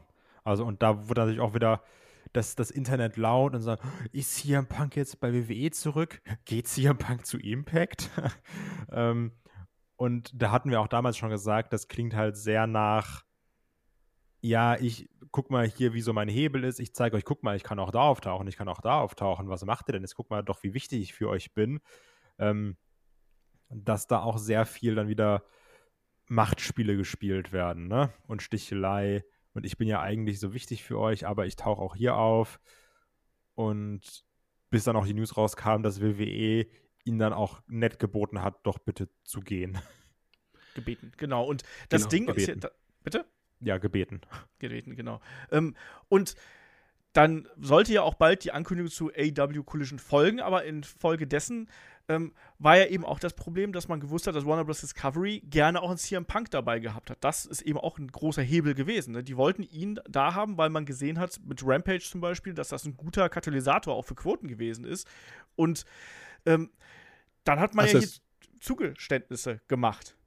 Markus. Genau, es ist ja auch so, dass, dass Warner Brothers explizit, also die haben jetzt nicht Genau. gesagt, ihr bekommt diese Sendung nur, wenn CM Punk da ist, aber die haben halt schon gesagt, es wäre halt schon wirklich gut, wenn ihr CM Punk auch hättet und wenn wir sozusagen die, die geballte Star Power hier hätten. Es war keine Pflicht, Ähm, es war jetzt nicht, also es hätte AW Collision auch gegeben, wenn CM Punk nicht da gewesen wäre, aber es war sozusagen nochmal ähm, eine Bekräftigung sozusagen dieser Zusammenarbeit.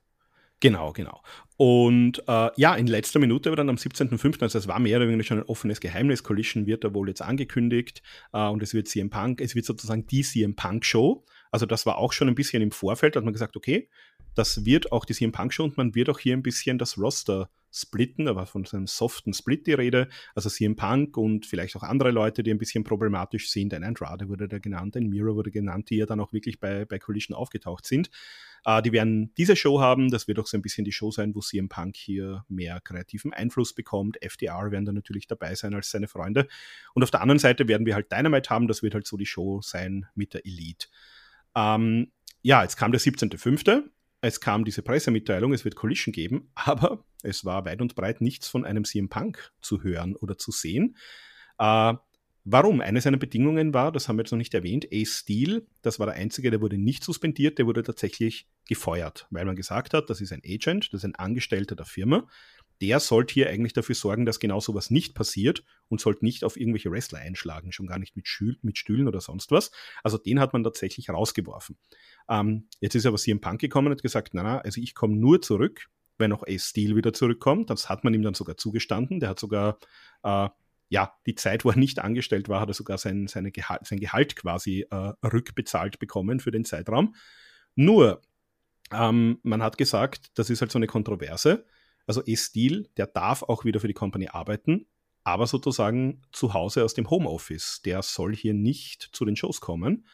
Und das war sozusagen das Powerplay von CM Punk, dass er gesagt hat, nein, dann ist der Deal vom Tisch. Wenn äh, A-Steel hier nicht wieder zurückkommen darf, dann komme ich auch nicht. Und das hat dann wirklich ein paar Tage gedauert, bis man sich dann geeinigt hat. Also der war dann weiterhin im Homeoffice. Aber dann hat man erst ein paar Tage später, nämlich nach diesem großen Medientermin, wo natürlich äh, nicht nur die Wrestling-Medien, sondern natürlich auch so die, äh, die Branchenmedien, die hier über Hollywood und diese TV-Sender und, und Medienfirmen berichten, äh, auf den Termin gesehen hat. Also man hat sozusagen diese, diese große Öffentlichkeit verspielt, wieder mal wegen dem CM Punk Powerplay, ähm, und hat das dann eben erst ein bisschen später angekündigt, das ganze Ding. Ja, und dann gab es im Vorfeld noch ein äh, ESPN-Interview. Das war auch äh, was, was groß angekündigt worden ist, auch für kontroverse ähm, Formulierungen mit CM Punk. Gab es dann aber eigentlich nicht so. Also da waren keine großartig kontroversen äh, Geschichten drin. Da heißt es hieß es dann jetzt auch nachträglich noch, dass da bestimmte Dinge, die gesagt worden sind, die sind quasi gar nicht an die Öffentlichkeit Genau, ja. geraten, ge gekürzt erschienen, um eben den Burgfrieden zu wahren, sage ich einfach mal. Ne? Und dann haben wir eben den 17. Juni 2023 und Collision. Darüber haben wir auch ähm, eine ganze, ähm, einen ganzen Podcast gemacht damals. Wir waren alle nicht ganz begeistert von der ersten Episode Collision. Ich finde, inzwischen hat sich die Show ähm, gefangen und äh, hat auf jeden Fall so, so einen Weg gefunden, auf jeden Fall. Aber Kai, auch damals hat man ja schon gesehen, da, da wrestelte ja zum einen äh, CM Punk dann auch zum ersten Mal mit an Seite von FDR gegen äh, den Bullet Club Gold und Samoa Joe. Da hieß es ja auch, ja, Punk aufgrund seiner Vergangenheit mit Samoa Joe, mit dem würde er gern zusammenarbeiten, ne, weil die, die kennen sich, da weiß man da, da, da weiß man, was man kriegt quasi.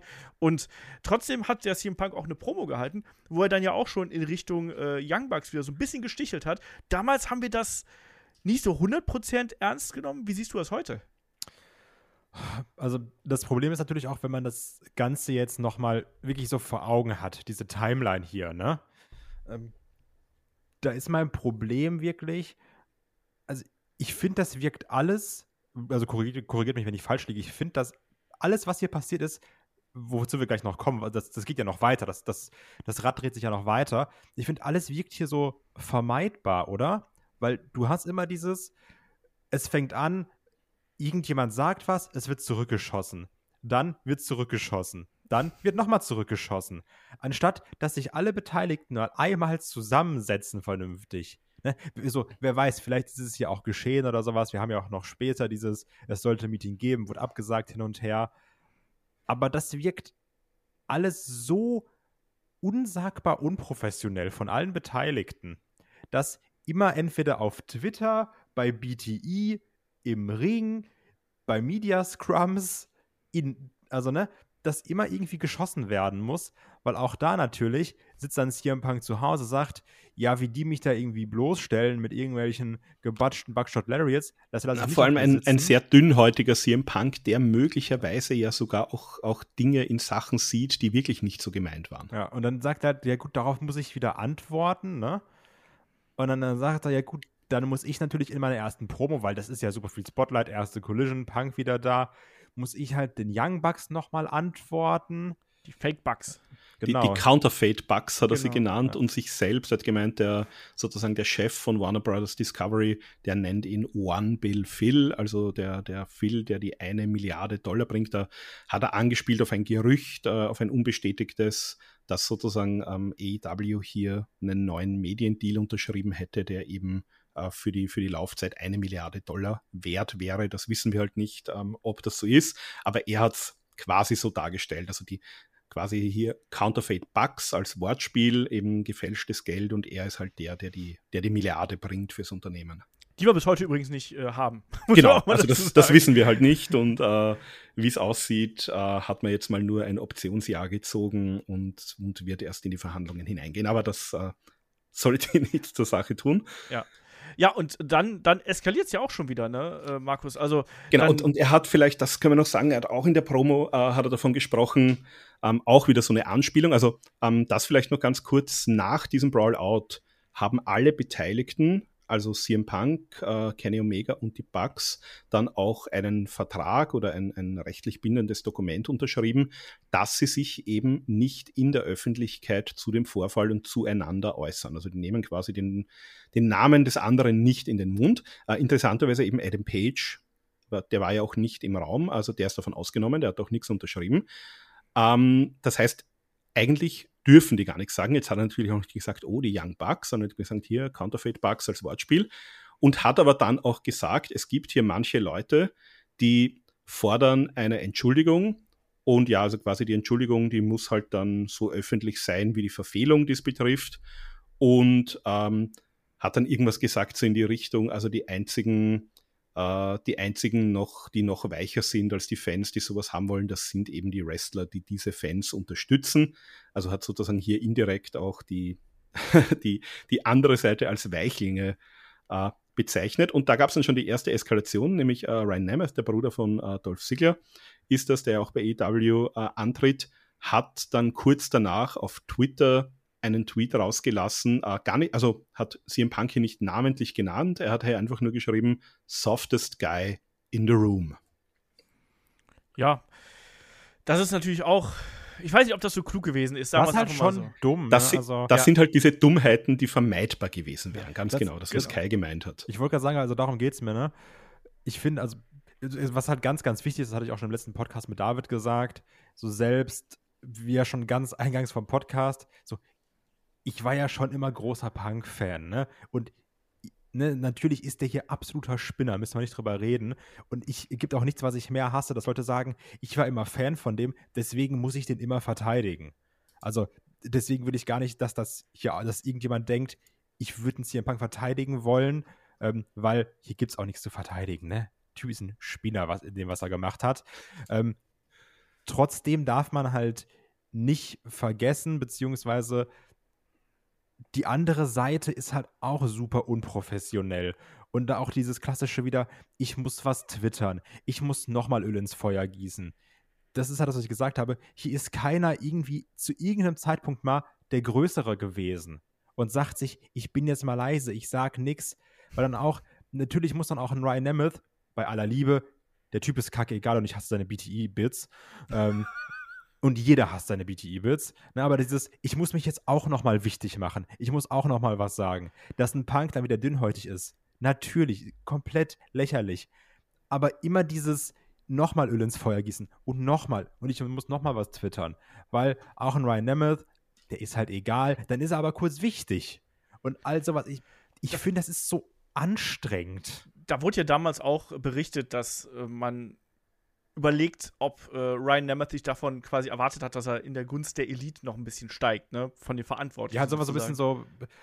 Ich mache ein bisschen Politics auf Twitter, genau. Ja. Ähm, auf jeden Fall, dann, das sorgte natürlich dann für den ersten Backstage-Streit dann hier quasi, ähm, wo sich dann äh, CM Punk Ryan Nemeth zur Brust genommen hat. Das muss lauter geworden sein, aber es muss äh, nicht körperlich geworden sein. Aber ja, also so, so wie es beschrieben wurde, er hat ihn halt so offenbar gegen eine Wand Genau. oder der ist halt mit dem Rücken zur Wand gestanden und Punk ist ihm da halt wirklich so direkt äh, sehr, sehr nahe gekommen im Gesicht und dürfte, also es, teilweise haben Leute gesagt, er hat rumgeschrien wie ein Psychopath, manche haben gemeint, das war ein bisschen lauter äh, und hat ihm quasi gesagt, also das ist halt unprofessionell, er will halt nichts Unprofessionelles hier in der Company, alle sollen zusammenarbeiten, also haha, sehr lustig, wenn das hier von Punk kommt mit seinen Promos, also alle anderen sollen quasi professionell sein und wenn er eine Spitze rausgeben will, dann ist das okay, weil er ist ein Star, also so könnte man es interpretieren, aber er hat ihm hier äh, sehr deutlich gemacht und, und dürfte ihm eben auch äh, gesagt haben, so, haben wir ein Problem oder müssen wir raus vor die Tür gehen? Also Das ist halt wieder Punk gern mit den Leuten raus, wie halt so die,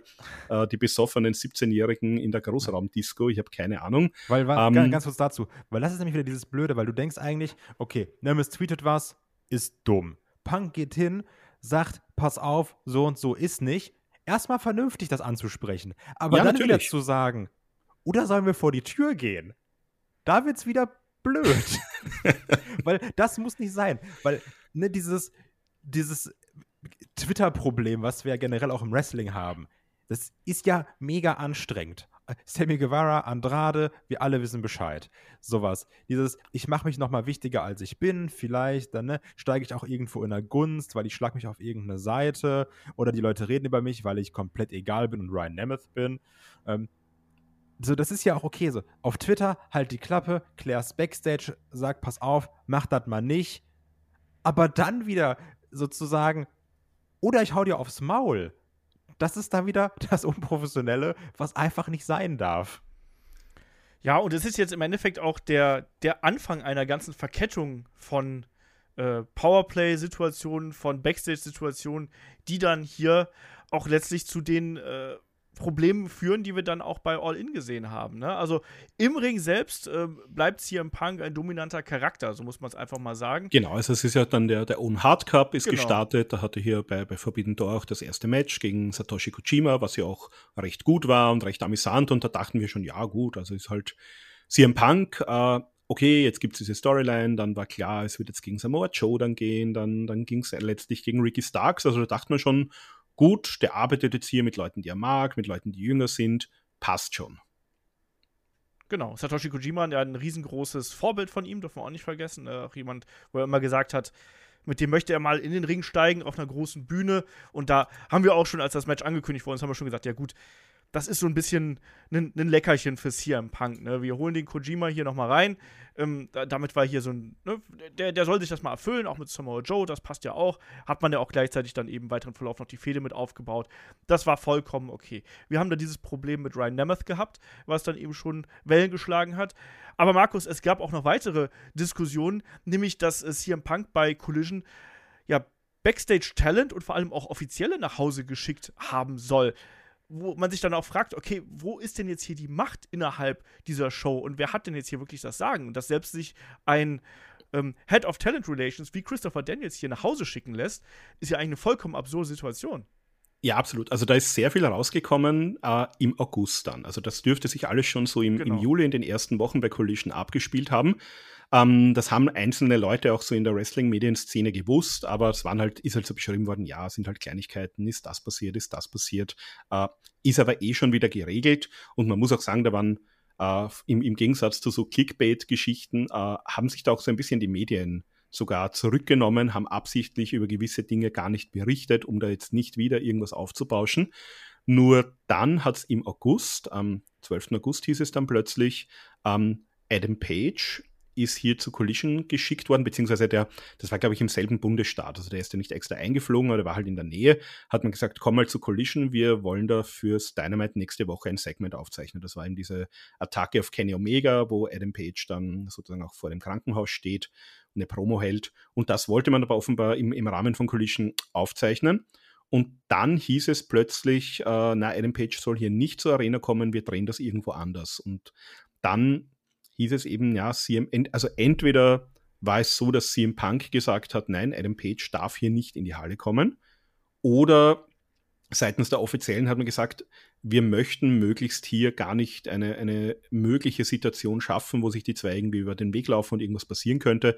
Machen wir das mal lieber woanders. Und im Zuge äh, dieser Berichterstattung haben dann eben einige Medien auch über andere Sachen berichtet, die sich offenbar schon im Vorfeld abgespielt haben. Also da einerseits ist dann genau rausgekommen, Christopher Daniels, eben Head of Talent Relations, äh, der darf nicht bei Collision Backstage sein. Warum nicht? Weil der war damals ja involviert äh, bei Brawl Out, um, um das Ganze aufzulösen. Den hat CM Punk aber sozusagen als Freund und als, als äh, Compagnon der Elite gesehen. Und wenn sein Freund Ace Steel nicht Backstage bei der Show sein darf, dann darf auch Christopher Daniels nicht Backstage sein. Ähm, ja, äh, Matt Hardy und, und Isaiah Cassidy haben wir an, angeblich gehört, wollte nicht Backstage haben. Ähm, und dann, äh, dann gab es noch die Geschichte mit Jungle Boy. Ähm, das muss sich irgendwann, äh, ich habe da leider kein genaues Datum gefunden, das war auf jeden Fall bei den, äh, einer der ersten Collision-Tapings in Kanada.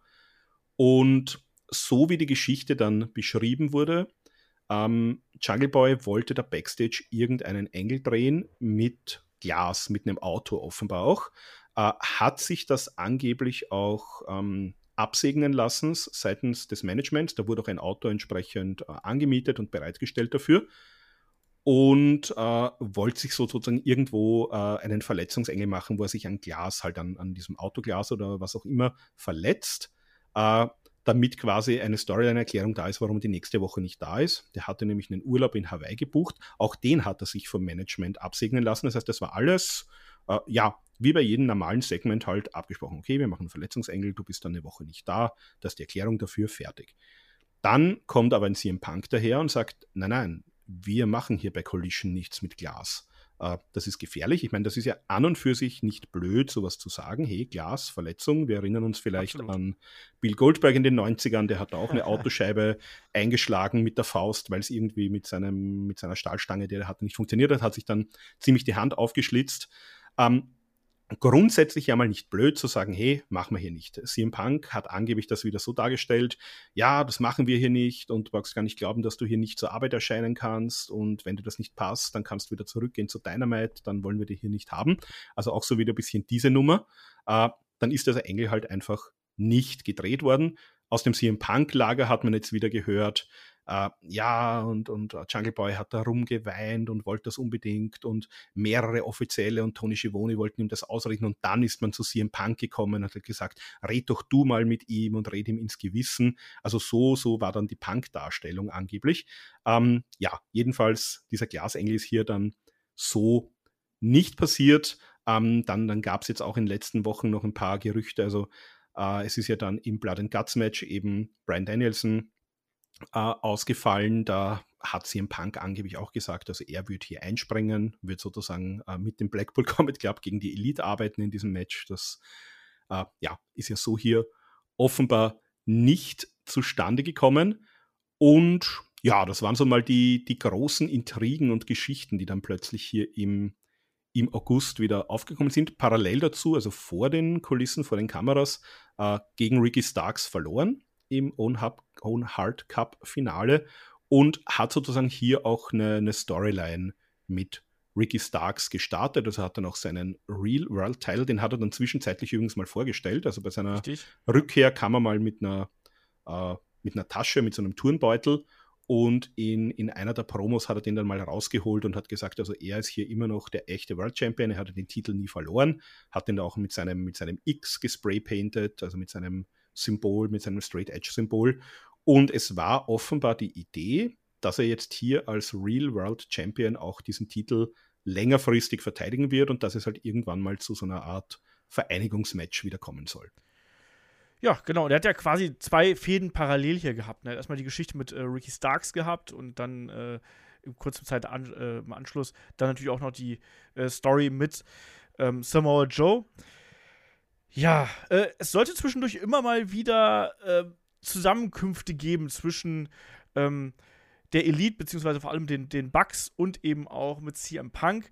Das hat aber nie geklappt. Also da gibt es auch verschiedene Meldungen. Äh, Melzer hat auch unter anderem gesagt, dass äh, die Bucks ähm, quasi festgelegt haben, wenn CM Punk ein halbes Jahr ähm, ohne Probleme in der Company ist, dann würden sie wieder mit ihm arbeiten wollen. Das ist ein Punkt. Aber es gab verschiedene Möglichkeiten, wo die Parteien hier zusammenkommen können. Es ist nie passiert. FTR hat ja anscheinend versucht, so ein bisschen zu vermitteln, was das angeht. Ja, auch Jericho. Also es gab auch genau. im Vorfeld noch äh, vor der Rückkehr von Punk, ähm, hat es geheißen, Chris Jericho hat sich mal mit Punk getroffen in Florida, hat mal, äh, also hat auch angeboten, mit ihm zu arbeiten und wollte halt dann sozusagen auch als, als Lockerroom-Leader und als gutes Beispiel vorangehen, zu sagen, schaut mal, ich arbeite mit dem, das, das ist ganz okay und wollte ihn sozusagen so wieder ein bisschen auch für den, für den Lockerroom fast resozialisieren. Ist das nicht, äh, ganz kurz, ist das nicht vielleicht auch ein, ein Problem äh, gewesen?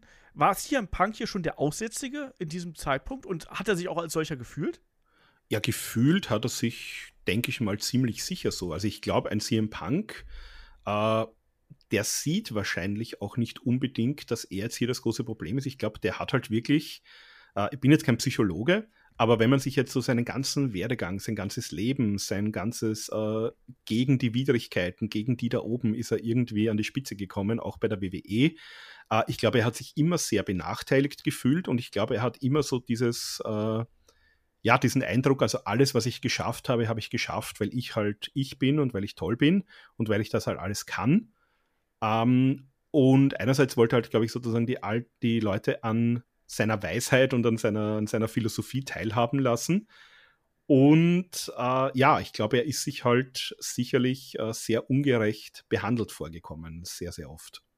Das glaube ich halt eben auch. Und, aber äh, ich glaube, er hat sich ja. auch ein bisschen in die Ecke gedrängt gefühlt. Entschuldige, Kai, ja. du.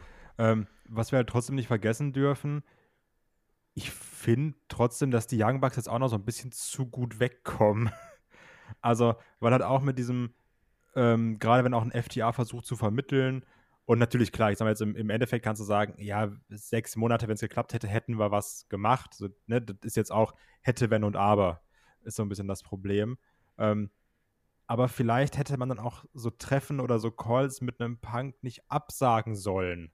So, wer, wer weiß, wie es gelaufen wäre, wenn die mal zu dritt gequatscht hätten vor All In. Ne? Ja, also ich glaube, abgesagt haben sie es nicht. Also so wie es dargestellt wurde, ähm, es gab ja dann eben durch All-In, äh, gab es ja kein Collision-Taping am Samstag, jetzt hat man Collision und Dynamite in der, also in der Woche von All-In am Mittwoch ähm, ja, gemeinsam ja aufgezeichnet.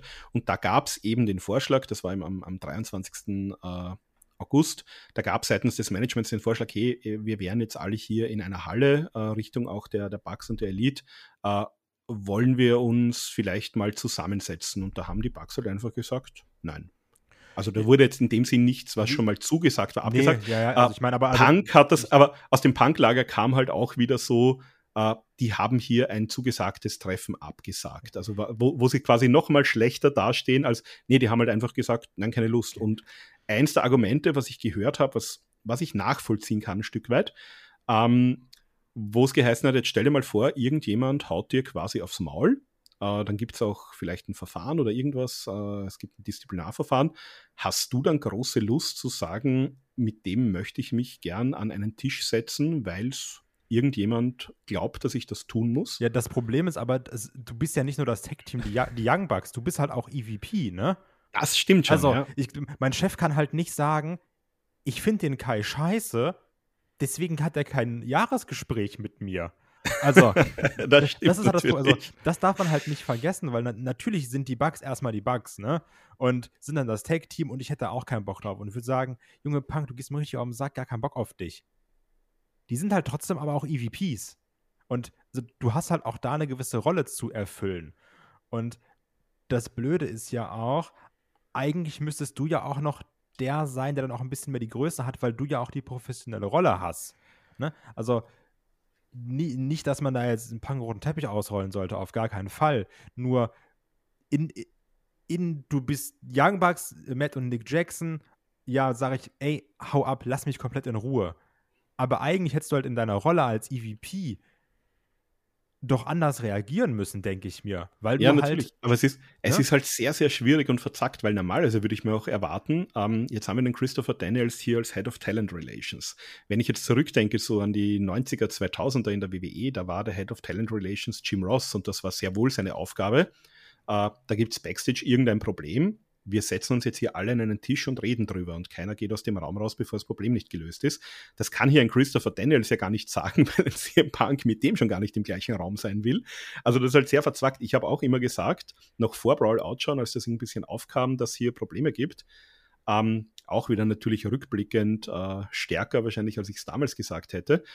Aber ähm, wo auch das Thema war, setzt die ganzen Clowns doch mal an den Tisch mit irgendjemandem mit Erfahrung, sei es jetzt ein Ja. William Regal oder ein Jim Ross. Gut, jetzt wissen wir im Nachgang, mit William Regal hatte CM Punk auch seine Probleme, hätte er vielleicht auch nicht akzeptiert. Aber Aber vielleicht einen irgendeinen Jim Ross. Mediator. Ein, Also, Ja, nimm halt irgendeinen Mediator, nimm halt irgendjemanden aus dem Legal Team oder nimm halt von mir aus wirklich, ich sage ja nicht, Jim Ross soll hier Head of Talent Relations sein, der hat auch gesundheitliche Probleme gehabt in den letzten Jahren, dem, dem will ich den Stress äh, gar nicht aufbürden. ja, aber nimm Jericho, Aber- nimm Brian, keine Ahnung. Also, Ja, oder, oder nimm halt für dieses eine Gespräch einen Jim Ross, weil der kann mit solchen Dingen umgehen und sag mal, Jim, äh, ich krieg das nicht hin oder ich will es vielleicht auch gar nicht hinkriegen. Ich will hier nicht der Bad Guy sein, wenn ich der Tony Khan bin. Ich will, dass die Leute, ich will ein gutes Arbeitsverhältnis mit meinem Talent haben.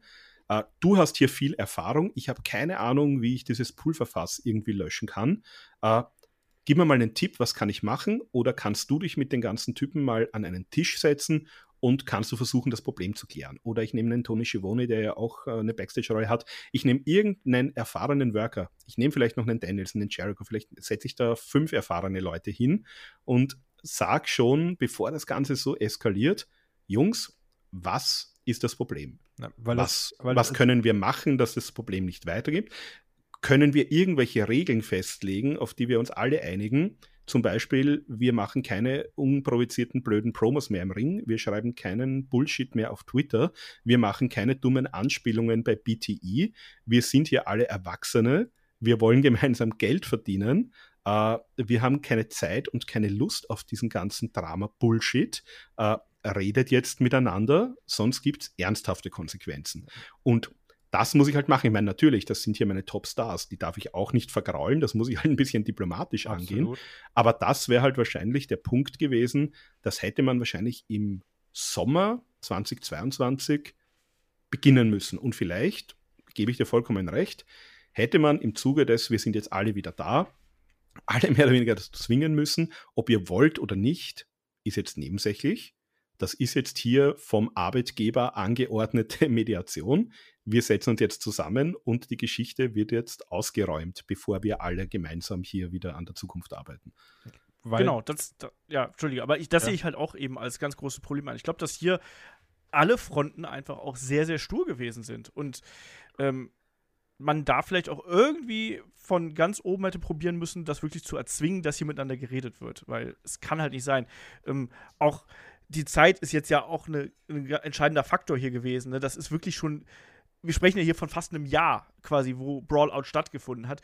Und dann sollte doch auch irgendwann einfach trotz aller Provokationen sollte man doch irgendwann sagen, so komm jetzt mal for the sake of a company, für unseren gemeinsamen Erfolg, wovon immer gesprochen wird, ne, Teamwork, Wrestling funktioniert nur, wenn man gemeinsam an einem Strang zieht, dann noch zu sagen, komm, wir setzen uns jetzt mal hin.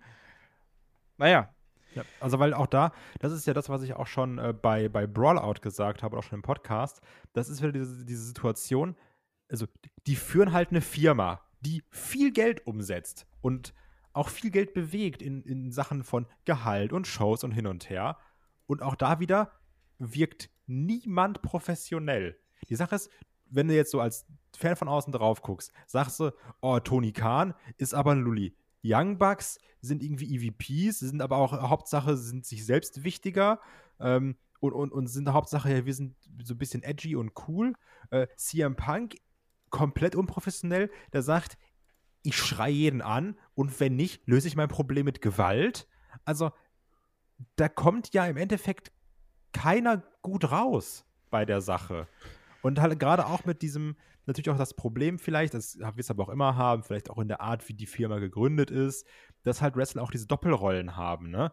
du hast dann halt die Bugs, die halt einmal ein Tag-Team sind, die dann menschlich abgefuckt sind, die aber trotzdem auch EVPs sind, die dann ja auch nochmal dann eigentlich was ablegen müssen und dann trotzdem sagen, ich muss hier im Wohle der Firma agieren, kann und will ich jetzt hier gerade aber nicht, dann hast du dann auch einen Punk, der sowieso dann sich über allem stellt als, als Wrestler oder als Top-Talent, dann wieder denkt, ich darf mir sowieso was rausnehmen, Collision ist meine Show, juckt mich doch, ich schmeiß den nach Hause, ich schmeiß den nach Hause, juckt mich nicht. Ähm, also auch da wieder, wer weiß, wie es in einem Jahr aussieht, aber auch jetzt, also da ist ja keiner ein Gewinner, wo du, wo du denkst, also der hat sich gut verhalten. Jericho genau. vielleicht. Ja, ich meine, man muss sagen, Adam Page hat eben seit diesem Promo, was er da im Mai 22 gehalten hat, hat sich der komplett rausgehalten. Ja, das also ist gut. Der hat wirklich, der, der, hat, ja, der, der sagt nichts öffentlich, äh, von dem hörst du nicht, dass es Backstage irgendein Thema gibt. Aber das vielleicht noch ganz kurz, also jetzt haben wir gesagt, 12. August, da wurde, wurde oder wurde er nicht seitens CM Punk eben nicht in die Halle gelassen oder seitens des Managements. Äh, gut, was passiert wieder nach der Show? Die Kameras sind aus, äh, CMFTR hat ein Match ähm, oder waren zumindest gemeinsam im Ring, äh, weiß ich jetzt nicht mehr. Und CM Punk hält halt so eine Promo für die Crowd, ja, danke, dass ihr alle da seid, tralala. Und was sagt er da? Ähm, ja, ich war heute in einem Supermarkt und bin so durch die Spielzeugabteilung gegangen, sehe so die EW-Action-Figuren und ja, da hängt Adam Page, der ist nämlich ein Packwarmer, also quasi der Typ, der hier diese, diese Stangen warm hält, wo diese Figuren draufhängen. Ähm, ja, äh, den äh, haha, der, der bewegt hier kein Merchandise, niemand will seine Figuren kaufen. Äh, ja, äh, Im Nachgang, was hieß es natürlich? Na, das war ein Scherz, der ist leider nach hinten losgegangen. Er hat sich's eh schon gedacht in dem Moment, wo er es gesagt hat und hat sich offenbar sogar aber im, im Nachgang per Textnachricht bei Adam Page entschuldigt dafür, kann man sagen, okay, gut, ist die Geschichte zumindest gegessen. Das Problem ist halt mit diesem hat er oder hat er nicht hinausgeschickt, sind halt hier eine, eine ganze Reihe von diesen Kleinigkeiten, Geschichten, ähm, ja, hochgekocht, inklusive halt der mit Jack Perry, wo eben auch aus dem Punk-Lager offenbar äh, man hier Punk gut und Jack Perry schlecht darstellen lassen wollte. Weil was eigentlich passiert ist nach dieser Konfrontation, haben sich die Wogen wieder geglättet, es war alles okay und die Geschichte war eigentlich gegessen und niemand hat mehr darüber gesprochen und die wurde ja damals auch nicht berichtet. Ähm, ja, was gab es hier noch dann im Vorfeld von All In? Da hatten wir ja Young Bucks und FTR. Das war auch eine Geschichte, die habe ich jetzt in der Recherche äh, neu gehört. Äh, da gab es offenbar so einen Videocall, einen Zoom-Call zwischen FTR und den Bucks, wo sie halt über ihr, ihr Match gesprochen haben, das sie haben wollen. Uh, und da wollte sich offenbar CM Punk in diesen Call mit hinein reklamieren. Also wollte entweder hier auf diesem Weg mit den Bugs sprechen oder vielleicht noch schlimmer, uh, wollte hier gute Tipps geben, wie diese beiden Teams doch ihr, ihr Match besser machen können. Um, ähm, ja, wurde halt auch ausgeschlagen. Und ja, dann kommen wir eigentlich schon zu All In. Also da waren wir ja alle gar nicht so weit weg. Wir waren alle drei hier im Stadion, haben ja auch die, die Pre-Show gesehen. Also ich weiß nicht, wie es euch da ging. Ich, ich habe das Hook-Jack-Perry-Match nicht so äh, aus der Nähe verfolgt. Also ich habe natürlich den Spot mit dem Auto äh, ganz gut gesehen, weil das war genau auf, auf meiner Seite, wo ich saß. Ähm, habe das dann eher natürlich auf den äh, Leinwänden und den Videowalls auch äh, verfolgt, dieses Match. Habe deswegen auch gar nicht, überhaupt nicht mitbekommen, was Jack Perry hier in die Kamera gesagt hat. Aber ähm, wie ging es denn euch eigentlich? Ich glaube, da haben wir noch nie drüber gesprochen. Ähm, wie habt ihr eigentlich dieses Jack Perry-Match auch mit dem Auto gesehen? Habt ihr da einen, einen Connex hergestellt, als es da durch die Scheibe ging? Ja. Und wann habt ihr eigentlich davon erfahren, dass es hier Backstage ein Problem gab? Weil ich weiß, ich habe dann irgendwann mal zwischendurch äh, auf mein Handy geguckt. Ich glaube, ich wollte einfach nur mal sehen, wie denn so die, die Live-Berichte, also wie halt quasi Leute, die die Show im Fernsehen sehen, die, die finden. Äh, und las dann plötzlich von, diesen, von dieser Backstage-Konfrontation zwischen CM Punk und Jack Perry. Es war halt genau so. Ne? Also ich habe die Assoziation mit dem Glas hatte ich sehr schnell ähm, hergestellt gehabt, weil das war ein bestimmtes Thema, was wir, was wir zuletzt auch behandelt haben, in das Magazin zum Beispiel. Und ähm, da habe ich mir schon gedacht, was ich natürlich nicht gehört habe, beziehungsweise dann äh, erst später mitbekommen habe, ist ja, dass äh, Jack Perry dann auch nochmal was Provozierendes quasi in die Kamera gesagt hat, dass er da gesagt hat, oh my God, it's real glass, cry me a river. Ne? Also heul doch quasi dann ja. im Anschluss. Was ja dann wahrscheinlich der, der größere Punkt gewesen ist, der das Fass jetzt im Urlaufen gebracht hat. Ähm, in dem Augenblick, ich habe es, glaube ich, mitbekommen äh, während der Show, als das irgendjemand von euch in die Headlock-Gruppe gepostet hatte. Also quasi noch auf den Rängen hat man mitbekommen, dass es da Backstage was ging. Äh, Kai, ich glaube, bei dir war es ähnlich, oder? Ja, genau. Also es war halt auch so, dass dass wir auch dann, wir saßen dann nebeneinander bei der Show, dass wir darüber gesprochen haben. Also klar, natürlich der Spot selbst mit dem, mit dem Auto, mit der Windschutzscheibe, okay. Dachte ich, ja, passt ja zur Story, die so ja. rund um, um, um Jungle Boy und Punk und das hin und her, was man mitbekommen hat. Das mit dem Crimea River natürlich nicht, das habe ich dann halt erst im Nachgang gesehen. Und als es dann zu der Konfrontation gab und die ersten News davon rauskamen, war auch, weil es, glaube ich, ich weiß ja nicht, was Mella oder, oder Chris, ähm, einer von beiden hat es dann in die Gruppe geschickt. Genau, und ja, das ist eigentlich auch schon das letzte Kapitel, was wir dann hier gehabt haben. Das heißt, wir sind jetzt hier im Wembley Stadium äh, Backstage. Jungle Boy hat sein Match gegen Hook bestritten, kommt wieder zurück. Äh, CM Punk sollte hier quasi das offizielle Opening-Match von All In bestreiten gegen Samoa Joe. Und in diesem kurzen Zeitfenster äh, gab es eine Konfrontation zwischen den beiden und vor allem eine sehr hitzige Konfrontation seitens äh, CM Punk, der äh, Jack Perry hier aggressiv angegangen äh, hat. Also wir, wir müssen es vielleicht noch ein bisschen dramatischer darstellen. Wir sind backstage bei All In, der größten äh, Show, die EW jemals gemacht hat, der einer der, einer der größten Wrestling-Shows aller Zeiten mit den am meisten verkauften Tickets aller Zeiten. Äh, ungefähr zwei Minuten bevor der Live-Pay-Per-View, der in der ganzen Welt ausgestrahlt wird, startet, vor dem Opening-Match von CM Punk, der jetzt gleich rausgehen soll und hier die Leute anheizen und im Opener vor über 80.000 Leuten wresteln soll, äh, der nichts Besseres zu tun hat, als in genau diesem Moment, wenige Minuten vor diesem großen Pay-Per-View-Start, eine Konfrontation mit Jack Perry vom Zaun zu brechen. Ja, aber da bin ich auch ganz ehrlich, ich finde, das hat auch Jack Perry in dem Augenblick absolut provoziert. Also das war ein Schuss, der eindeutig in diese Richtung gegangen ist. Er hat natürlich da gesagt, es ist ein Ding gewesen, was er. Das ist wieder genau dieses Ding mit der Unprofessionalität. Und wenn genau, ich, wenn genau ich eh schon weiß, es hätte so nicht sein müssen. Ist, ist, genau, es war unnötig. Es war halt so ein, oh, haha, ich habe hier was Cooles gesagt, ja. aber ah, ich, hättest du es halt Internet nicht wollte gesagt. Ich, ich wollte, dass die Leute über mich schreiben, du. Das ne? ist halt das Problem ganz häufig, ne? Weil, weil und, du und weißt, deswegen, es gibt Aufmerksamkeit. Aber trotz alledem auch ein CM Punk, der hier ein gestandener Veteran ist mit Mitte 40. Wir haben einen Jack Perry, der gerade mal Mitte 20 ist. Ob man das jetzt gleich mit Gewalt lösen muss, dass das jetzt hier gleich ähm, in, den, den Guillotine-Show genommen wird. Es, wird es, es gehen Monitore zu Bruch. Ähm, es gab danach noch offensichtlich auch eine äh, Konfrontation mit Tony Khan, äh, wo es eben auch aggressiv zur Sache ging. Ähm, da hieß es ja auch, dass er sich quasi he lunches, so war die Formulierung von ähm, Dave Meltzer, was sozusagen bedeutet, also aggressiv auf jemanden zuspringen, sowas in der Art. Was das dann genau bedeutet, ist eine andere Frage, aber da wurde ja auch hinzugefügt, dass das eigentlich fast noch eine nette Formulierung äh, gewesen sein soll. Also es gab auf jeden Fall eine, eine hitzige Backstage-Rangelei, so würde ich es einfach mal sagen. Ja, also da gibt es halt auch wieder unterschiedliche, also das Ganze wurde offenbar gefilmt, wurde auch äh, von, von Anwaltteams, äh, weil das, das ist sozusagen da, wo die Gorilla-Position war, ist offenbar so, wo bei den Fußballmatches auch die ganzen Interviews mit den Spielern stattfinden und offenbar laufen da irgendwie immer Kameras mit vom, vom Wembley Stadium.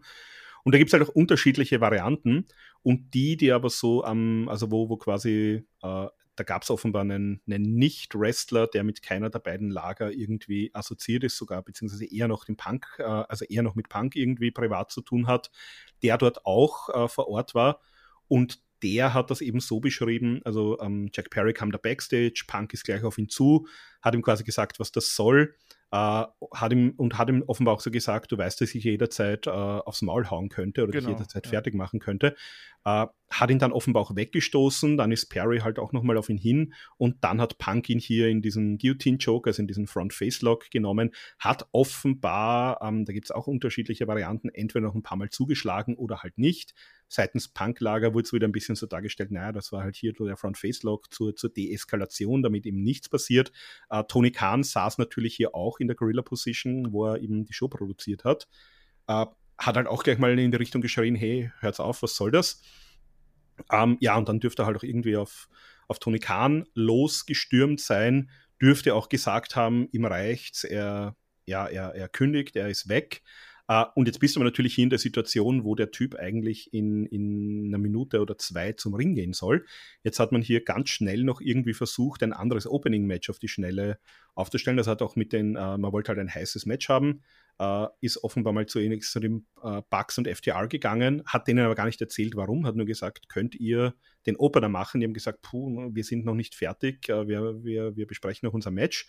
Und dann dürfte eben Kenny Omega, ist man zu dem gegangen, weil die waren im zweiten Match, das Six-Man, und der hat gesagt, ja, also wir, wir könnten, wenn es sein muss, gehen wir jetzt raus. Dann hätte man hier schon auch die, die Musik schon und alles bereit gehabt. Und dann hat offenbar Samoa Joe zwischenzeitlich nochmal mit der Samoa Joe soll auch ziemlich angepisst gewesen sein, weil er wollte natürlich unbedingt sein Match vor 80.000 Leuten haben. Äh, der ja auch eine langjährige äh, Freundschaft oder Beziehung zumindest zu CM Punk hat. Zusammenarbeit. Zusammenarbeit. Er hatte dann auch einen, einen Tweet losgelassen, nochmal in die Richtung, wo er so ein bisschen über unterschiedliche Arten von Freundschaft äh, sich philosophiert hat. Uh, und der dürfte aber den Punk dann so weit beruhigt haben, dass er das Punk eben zugestimmt hat, jetzt auch wirklich rauszugehen und dieses Match zu machen. Ähm, ich muss jetzt sagen, dadurch, dass wir es uh, ja nicht im Fernsehen gesehen haben, Uh, mir ist im Stadion jetzt gar nicht so sehr aufgefallen, dass hier irgendwie eine, eine, Verzögerung vielleicht da ist, weil wir ja ohnehin aufs erste Match gewartet haben. Ich habe jetzt auch nicht so genau auf die Uhr geguckt, uh, ob es jetzt der Punkt ist oder schon fünf nach. Um, ähm, jedenfalls so im ersten Moment, uh, ich muss sagen, Punk Joe war ein gutes Match. Leute haben entsprechend reagiert und man hat, man hätte jetzt hier als Zuseher wenn man nichts gewusst hätte, auch nicht irgendwie gemerkt, dass da gerade Backstage was passiert ist. Moment, ich muss sagen, ähm, nach dem Match hat ja CM Punk nochmal sehr symbolisch in jede Ecke quasi diesen, diesen Gruß gemacht. Ne? Hat sich verbeugt und hat quasi so einen, diesen Fingerzeig vom, von der Stirn weg zum Ade-Sagen sozusagen gemacht. Da habe ich mich gefragt, ah, okay. Das ist mir gar nicht aufgefallen von da, wo ich gesessen bin. Ich, hab, ich muss zugeben, ich habe die Show immer noch nicht äh, nachgeguckt. Ich habe das immer noch vor. Ja, ne? und äh, das, ist, das war was, da habe ich mich gefragt, A, hat man das im Fernsehen gesehen? Da bin ich mir jetzt gerade nicht ganz sicher. Aber vor allem B, das ist was, was CM Punk normalerweise nicht macht, ne? Und äh, dass er sich da nochmal so viel Zeit genommen hat. Und gerade diese Geste hat für mich was Endgültiges gehabt. Und ich hatte irgendwie das Gefühl, so, okay, irgendwas, irgendwas ist hier anders. So, und das war so mein, mein, mein ganz persönlicher Eindruck. Und Aber ja, ich habe das Gefühl, dass, dass man das jetzt vielleicht auch ein bisschen damit verbindet, mit dem, was danach passiert ist. Weil ich weiß noch, als ich es in dem Moment gesehen habe, habe ich mir gedacht, ja gut, ist halt eine, eine große Show für 80.000 Leuten. Yeah. Der sagt jetzt nochmal allen Danke. Also ich habe, ich weiß halt noch, in dem Moment habe ich mir da nichts bei gedacht, außer dieses klassische, er ist der Opener. Jetzt sagt er nochmal der ganzen Crowd Dankeschön. Fertig. Wie gesagt, ich hatte da andere andere Assoziationen in dem Augenblick, eben weil es im Vorfeld schon so viel äh, Krisenstimmung gegeben hat und solche Sachen. Aber ist ja auch ganz individuell, ne? das, das, muss man auch sagen. Auf jeden Fall, äh, natürlich, die ganze Geschichte hat jetzt ein Nachspiel gehabt. Da haben wir ja auch im äh, Breaking News Video in der vergangenen Woche noch drüber berichtet. Das müssen wir jetzt auch nicht nochmal so komplett breit austreten. Ich finde, wir haben das jetzt schon mal hier äh, ganz gut alles gecovert. Also, Ende vom Lied war, dass jetzt natürlich am Freitag vor All Out, sprich ähm, fünf bis sechs Tage äh, später, gab es dann die offizielle Pressemitteilung, dass äh, AEW CM Punk kündigt aus äh, gegebenem Grund nach äh, längerer ähm, Untersuchung der ganzen Geschichte und auch nach äh, Beratung mit dem Rechtsteam gab es dann hier eben die, die Kündigung für CM Punk. Tony Khan hat dann ja äh, vor Collision, sowohl vor Live-Publikum als auch dann on Tape, ähm, sich nochmal dazu geäußert, hat ja eben auch gesagt, dass er äh, eine solche, ja, ne, dass, dass, dass äh, er seit 30 Jahren zu Wrestling-Shows geht, seit vier Jahren produziert er Shows. In all der Zeit ähm, hat er sich bis letzten Sonntag noch nie unsicher gefühlt. Also er hatte noch, noch nie äh, das Gefühl gehabt, dass er hier um seine Sicherheit, um die Sicherheit seines Lebens und auch ähm, der Wrestling-Show und seiner Mitarbeiterinnen und Mitarbeiter, dass man darüber fürchten muss. Und das war jetzt hier eben der Punkt, der den Ausschlag gegeben hat und dass er hier eben eine sehr schwierige Entscheidung hat treffen müssen. CM Punk wurde entlassen und das ist dann auch für den Moment zumindest das äh, letzte Kapitel, weil wie Markus ja auch schon gesagt hat, also es wurde hier per Disziplinar Disziplinarkommission alles geprüft und eben auch mit dem genau, Rechts. Also es wurde ja, es wurde ja offenbar äh, das interne äh, Legal Team von EW und äh, Tony Khan hat sogar noch ein eigenes Team von Rechtsanwälten von komplett außerhalb geholt. Die haben sich das ganze Footage, was es gab, angesehen, also diese Videotapes, die haben mit den Leuten gesprochen, die da, also mit jedem gesprochen, der hier vor Ort war, auch in, in Wembley in dieser Gorilla Position. Und die haben aber auch, also dieses externe Team, das fand ich auch ganz interessant, die haben auch mit, mit unbeteiligten Wrestlern gesprochen, die eben dann nicht vor Ort waren. Nicht jetzt über diesen Vorfall, sondern sozusagen über die Gesamtsituation CM Punk, also auch mit Veteranen. Wie sehen die das? Äh, wie sehen die sozusagen CM, ja, das, was wir jetzt hier gemacht haben, äh, diese zwei Jahre CM Punk bei AEW? Und sowohl das interne als auch dieses externe Team haben dann beide, sind beide zum Schluss gekommen, haben beide gegenüber Tony Khan die Empfehlung ausgesprochen, eben den Vertrag mit CM Punk aufzulösen, zu kündigen. Genau. Ähm, infolgedessen ist natürlich auch Jack Perry suspendiert worden, dürfen wir auch nicht vergessen. Also auch da bei ihm die Zukunft hängt auch ein bisschen. Bleibt doch suspendiert, da haben wir gestern im, im Magazin noch drüber gesprochen, genau. Genau, ne? und äh, Ace Steel ist erneut entlassen worden. Also der, der, äh, den hat es jetzt hier gleich doppelt erwischt innerhalb kürzester Zeit. Und das ist jetzt eigentlich auch schon mal das, das Ende vom Lied. Und jetzt stelle ich hier die Frage, mit der ich den Podcast eingeleitet habe. Kai, war es das wert? Wie beurteilst du diese zwei Jahre AEW und CM Punk? Turbulent, ne? Also, ich sage mal, ich habe es ja auch natürlich, ich kann ja den Gag nicht liegen lassen, auch als Meme bei uns auf dem Headlock Insta gepostet. Roman Reigns Regentschaft dauert länger als der gesamte AW-Run von Punk, um die Sache mal so in Perspektive zu setzen es hat auf jeden Fall für Aufmerksamkeit bei AW gesorgt. Und natürlich auch nicht nur für schlechte. Ne? Also wir hatten halt das Rekordrating von Rampage, was nicht ansatzweise so gewesen wäre ohne das offene Geheimnis des Punk-Comebacks. Ähm, wir hatten eine Punk-MJF-Fehde, die die beste CM Punk-Fehde war bei AW mit Abstand, meiner Meinung nach. Aber auch sehr, sehr, sehr viel Chaos. Und das ist das nicht das erste Mal gewesen, weil es, wir sind ja auch vorher schon mal so ab und zu ein paar Probleme durchgesickert bei AW, wie halt gesagt, Sammy Guevara Andrade, ne? Oder Eddie Kingston Suspendierung. Also so Sachen, die wir auch schon hatten. Ähm, nur das hier war jetzt so groß in diesem Ausmaß und hat sich auch so hochgeschaukelt in der Kombination, dass dann halt auch noch die Young Bucks und Kenny Omega mit drin waren und beide Lager sich immer wieder angestachelt haben. Ähm, ich glaube, das hat gerade auch ein Tony Khan altern lassen, definitiv. Vielleicht auch wachsen ja. lassen? Entschuldige, wenn ich da reinfalle. Ja, also ich glaube, der ist jetzt durch seine erste große Krise mal durchgekommen und, und wird vielleicht, genau wie du sagst, wachsen lassen, wird hoffentlich die nächste Krise anders und besser meistern. Mein, mein Problem ist, ich habe gerade überlegt, als du das gesagt hast, ähm, wenn ich ehrlich bin, habe ich da in keiner einzigen Situation Wachstum gesehen. Also ich, ich kann mich jetzt an wenig Situationen erinnern, wo ich sage, das wird gut gehandelt. Außer jetzt vielleicht CM Punk final rauszuschmeißen. Ähm, aber sonst wurde eigentlich keine Situation gut gehandelt und aus der vorherigen gelernt, meiner Meinung nach. Deswegen sehe ich jetzt erstmal kein Wachstum, außer, wie Max schon sagt, er hat jetzt die erste Krise hinter sich und ich hoffe, dass er für die ausbleibende zweite Krise dann wenigstens da was mitnimmt. Ähm, ich würde trotzdem sagen, es hat sich gelohnt, weil es klingt zwar doof und ich will nicht diese, mit dieser dummen Eric Bischoff-Meinung kommen mit Controversy creates Cash, weil das hasse ich ja wie die Pest. Aber es hat für Aufmerksamkeit gesorgt in allen Belangen. In, wie bei einer Ehe in den guten und in den schlechten Zeiten, glaube ich. Ja, ist halt eben die Frage, ne? Also, wenn man auf die nackten Zahlen schaut, dann war CM Punk auf jeden Fall eine Verpflichtung, die sich äh, über weite Strecken gelohnt hat. Also wenn man sich allein die Pay-per-view-Verkaufszahlen anschaut, das darf man nicht vergessen. Also der erste Pay-per-view All Out 2021, wo er sein erstes Match hatte gegen Darby Allen, das war ist bis heute. Die, die genauen genau. All-In-Zahlen haben wir noch nicht final. Der, das All-In könnte in die Nähe kommen, aber wir haben hier äh, 215.000 äh, Pay-per-view-Buys im September 2021 und an diese Zahl ist man nicht mehr rangekommen seither. Man muss ohnehin sagen, dass natürlich auch die, dieses erste Jahr von CM Punk ähm, ist das, was die Pay-Per-View-Buys angeht, erfolgreichste Jahr von AEW. Wir haben All Out mit 215.000, wir haben Full Gear mit äh, 155.000, dann Revolution wieder mit 175.000 und Double or Nothing mit 165.000. An die Zahlen ist man nie wieder rangekommen. Das muss man hier ganz klar äh, so attestieren. Und deswegen ist das schon eine Hausmarke gewesen, an der auch ein CM Punk mitverantwortlich gewesen ist. Also All Out garantiert, ne, dieses von 2021. Ja, und natürlich auch die, die Ratings. Man darf auch nicht vergessen, ja. gerade so All Out, das war halt wirklich so die Hochzeit. Da war dann Punk da, dann kam Brian Danielson rein, dann kam ein Adam Cole rein und das waren ja auch so die Zeiten, wo man teilweise zumindest in der werberelevanten Zielgruppe sogar an, an Raw-Zahlen äh, sehr nah rangekommen ist.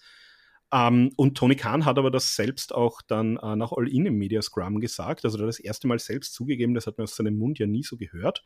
Wir waren heiß und dann kam aber schon eine Abkühlung. Das hat er eben festgemacht, wir hatten dann die Verletzung von Danielson, von Cole, äh, MJF war weg, CM Punk war weg, also das hat er auch so gesagt. Ähm, das hat natürlich schon an dem Ganzen gekratzt und ja, also ich würde es, ähm, ich würde es, ich, ich bin eher zweigeteilter Meinung. Ich sage mal, das erste Jahr bis zu diesem äh, All-Out, Brawl-Out äh, hat sich auf jeden Fall gelohnt. Ich glaube, somit natürlich nachher ist man immer klüger. Äh, wenn man Punk sozusagen nach dieser Brawl-Out-Geschichte mit allem, was da so war, Media Scrum und da öffentlich äh, Leute machen dann äh, aktiv diesen, diesen Brawl anzetteln. Also wenn man den damals schon gekündigt hätte, glaube ich, hätte man sich 2023 sicherlich äh, ruhiger und besser verhalten können, noch anders auf Dinge konzentrieren. Die Frage ist halt, hätte man dann so leicht noch eine Show wie Collision bekommen? Das weiß man eben nicht. Also vielleicht war es zumindest dafür noch gut. Ähm, aber ich sage zumindest im ersten Jahr war deutlich äh, wertvoller und ich glaube deutlich un umgänglicher als ja zum Schluss hin. Ja, ja, ja. Es ist eine, eine Verkettung von widrigen Umständen, von schlechter Kommunikation, von Überreaktionen und dann eben auch von Unprofessionalitäten. Und äh, ja, CM Punk ist sehr oft dann der eskalierende Faktor gewesen, der das Ganze dann nochmal auf eine andere Ebene gezogen hat. Aber hier wurden von sehr, sehr vielen Seiten sehr, sehr viele Fehler gemacht. Ich glaube, so viel muss klar sein. Und ich finde, dass die Persona CM Punk hat sowohl einen großen Boom für AEW ausgelöst, also er hat sowohl großen Erfolg mitgebracht, aber er hat dann auch im Nachgang, aufgrund dieses ganzen Chaos, was dann in die Company gebracht worden ist, dem Unternehmen auch massiv geschadet. Und in Verbindung natürlich mit den anderen Leuten, die eben auch Fehler gemacht haben. Das heißt, wir haben sowohl diese Hochphase als auch diese Krisenphase mitgenommen, ähm, durch CM Punk und durch das, was dann eben um ihn herum aufgebaut wurde. Das ist ein Riesenproblem. Und jetzt muss man erstmal sehen, ob man die Company wieder sortiert bekommt, ob man hier wieder Ordnung in den Laden reinbekommt, ähm, auch wie es mit Jungle Boy äh, Jack Perry weitergeht. Abwarten. Ähm, aber man hat da auf jeden Fall einiges äh, vor der Brust gehabt. Und natürlich auch zu der Zeit, wo, wo CM Punk hier äh, reingekommen ist, auch davor, ähm, muss man auch sagen, dass WWE auch nicht den Stellenwert zum Beispiel gehabt hat, wie, äh, wie es jetzt heutzutage hat. Also wir haben damals die Zeit gehabt, da war WWE zwar schon wieder auf dem Weg nach oben, aber war noch längst nicht so heiß, wie es jetzt zum Beispiel aktuell gewesen ist. Und ähm, da hat man wirklich einen guten Zeitpunkt erwischt, um auch hier CM Punk reinzubringen, um ähm, Stimmung zu erzeugen sozusagen. Aber das Ende ist halt äh, das Thema für einen interessanten Podcast, so muss man sagen. Ja. Ich, ich, würde sogar noch, ich würde sogar noch eine kurze Schnellfeuerrunde vorschlagen, nämlich äh, mich würde auch von euch beiden interessieren, ganz kurz äh, die Zukunft von AEW ohne CM Punk und die Zukunft von CM Punk. CM Punk sehe ich erstmal nirgends. Ähm, wir haben zuletzt gesehen, weil es hat knapp sieben Jahre gedauert, bis er wieder in den Wrestlingring gestiegen ist. Ich sehe gerade keine Promotion, wo er hingehen könnte. Ich glaube nicht, dass er zu WWE geht. Äh, heißt nicht, dass es nicht irgendwann passieren wird. Für den Moment jedenfalls sehe ich ihn da nicht. MMA-Rückkehr sehe ich bei ihm auch nicht. Ähm, und äh, die Zukunft von AEW wird weitergehen, ne? so ist es halt. Ob mit oder ohne CM Punk, der Laden, der Laden wird ja weiterlaufen. Also äh, man muss schauen, wie man jetzt äh, Collision quasi nochmal stärker auf Spur bringt. Das war eine Show, die um CM Punk gebaut gewesen ist. Der ist jetzt nicht mehr da. Du musst jetzt schauen, wie du hier ein Produkt an den Start bringst, was aber vielleicht auch ganz gut sein kann, weil weil du die Möglichkeit hast, ein Produkt deutlich homogener aufzustellen, als es jetzt aktuell der Fall gewesen ist. Kai. Ja. Ähm, ich kann mir vorstellen, dass CM Punk zur WWE zurückkehrt, aus dem ganz einfachen Grund, ähnlich wie es auch damals bei AW war. Ähm, natürlich, Punk gibt sich immer sehr prinzipientreu und ne, ich gehe nie zur WWE zurück, bla bla. Aber was meiner Meinung nach in all den Jahren bei Punk immer größer war als seine Prinzipientreue, ist so ein bisschen die Bitternis. Und ähm, ne, bevor er dann sagt, ja, nee, mache ich nicht mehr, dass er halt bei WWE die Chance kriegt, AEW nochmal ins äh, auszuwischen. Und auch da natürlich wieder zu schießen. Ähm, ähnlich wie er es ja auch bei AEW gegen WWE gemacht hat, ne? ich bin wieder zu Hause, ich bin wieder im Pro Wrestling. Und ich sehe halt bei einem Punk gerade diese Bitternis halt über der Prinzipientreue. Und das kann, glaube ich, sollte eigentlich nicht, weil das eine schlechte Charaktereigenschaft ist, aber das könnte ein großer Motivator sein, nochmal zu wechseln, meiner Meinung nach. Und bei AW ist es so, dass es weiterläuft. Also ähm, ich glaube schon, dass sie den Weggang von Punk merken werden, also was heißt Weggang, den Rausschmiss, ähm, den Rausschmiss von Punk merken werden, gerade auch in den Ratings, ne? Ähm, und jetzt nicht nur, weil sie dann gegen, keine Ahnung, Payback und College Football und Schieß mich nicht tot antreten, du hast es ja auch gesehen, nach dem Announcement, dass Punk raus ist, sind ja auch bei Collision oder beziehungsweise bei Rampage die Ratings doll gedroppt. Ähm, wenn man sich diese, was ist das immer, quarterly oder, oder halb, halbstündlichen Ratings, weiß ich gar nicht mehr, anschaut, da hat es ja auch einen Drop drin. Letztendlich geht es jetzt darum, Collision vernünftig aufzubauen, weil ja, die haben sich ein bisschen gefangen. Das ist meiner Meinung nach aber immer noch eine langweilige Show. Ähm, und du hast jetzt Rampage, was halt so seine Rampage-Ratings einfährt. Dann hast du jetzt Collision, also eigentlich hast du da zwei Baustellen meiner Meinung nach. Also da wird es jetzt interessant zu sein, wie es weitergeht. Aber sonst, Dynamite läuft weiter. Wir haben Leute wie ein MJF. Also da mache ich mir jetzt keine Sorgen. Ich bin aus Fansicht genervt, dass wir nie das finale MJF Punk kriegen werden, was wir halt erst durch, durch Brawlout nicht hatten und jetzt auch gar nicht mehr. Das nervt mich so ein bisschen. Aber ne, Show must go on. Und Markus, du, abschließendes Fazit und Antwort auf deine eigenen Fragen? Ja, also ähm, ich habe es im Magazin schon gesagt, also derzeit bin ich ein bisschen positiv eingestellt, was AEW eingeht. Ich habe das Gefühl, die, die bauen jetzt gerade äh, einige Storylines parallel auf. Gerade auch nach den beiden großen Pay-Per-Views, All In, All Out, habe ich das Gefühl, äh, Orange Cassidy ist jetzt äh, top dabei, ein Takeshita ist, ist gut dabei. Ähm, Nick Wayne bringt man immer mehr unter. Man hat jetzt die, die ganz heiße MJF Adam Cole Storyline, jetzt auch mit Samoa Joe und Roderick Strong und so weiter. Also ich bin da guter Dinge, dass die gestärkt aus der Geschichte rausgehen. Ich hoffe auch, dass es eben jetzt mehr Möglichkeiten gibt, äh, Stories von Dynamite bei Collision weiterzuerzählen und umgekehrt, also dass ich mehr diesen Faktor schaffe. Äh, ich muss jetzt hier auch am Samstag die Show gucken, damit ich weiß, wie die Geschichte weitergeht. Das war ja mit dem Roster-Split weniger. Also ich hoffe, das bringt was. Ich hoffe auch, dass das jetzt ruhigeres Fahrwasser wird, weil nach Brawl Out war eigentlich das große Ding die Rückkehr von MGF da als der Devil. Das ist komplett untergegangen durch Brawl Out. Jetzt hatten wir die größte Show äh, aller Zeiten eigentlich für AEW. Das ist komplett untergegangen, dieser, dieser Riesenmoment, der das eigentlich war durch diese Punk-Kontroverse. Also ich hoffe, dass es für die Promotion weitergeht. Und ja, wo sehe ich Punk? Also ich sehe den durchaus äh, bei der WWE, wenn eben ein Paul Levesque, ein Nick Khan und ein Vince McMahon das wollen. Wir haben jetzt den Endeavor-Deal. Bei Endeavor wissen wir, die sind jetzt nicht gar so begeistert, wahnsinnig viel Geld für Talent auszugeben. Das heißt, es wird vielleicht auch eine Frage sein, wie viel möchte man einem CM Punk überhaupt bezahlen? Dass er da durchaus offen ist, wissen wir. Der hat es ja im Dezember schon sozusagen anklingen lassen. Der hat ja immer noch nicht seinen großen WrestleMania-Main-Event bekommen. Vielleicht ist das auch noch so ein Bucketlist-Ding, dass er den haben will wird man sich halt wahrscheinlich ansehen müssen, dass man sagt, hole ich mir dieses Drama potenziell in meinen Lockerroom oder nicht. Äh, vielleicht weiß er da aber auch, dass er hier nicht so gute Karten hat, wie es bei EW vielleicht äh, hatte.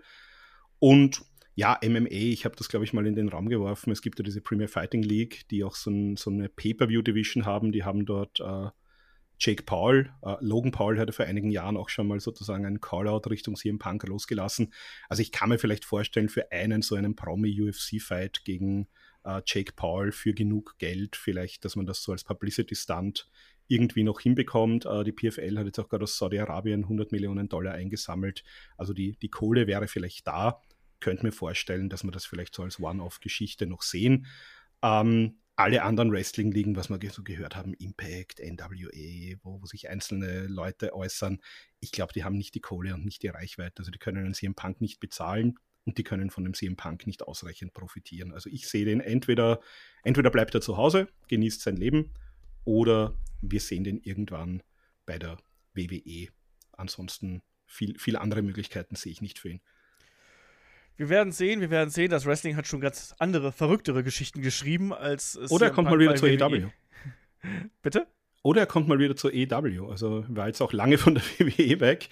Vielleicht äh, sagt man irgendwann in fünf Jahren, so ist das Gras über die Sache gewachsen äh, und CM Punk kann uns hier nochmal helfen. Richtig Bock auf den noch zurück. fünf Jahre älteren Punk. Ja, ja. wollte ich gerade sagen. Das halt nicht, ich glaube, das ist halt auch ein ganz, ganz wichtiger Punkt. CM Punk ist mittlerweile 44 Jahre alt.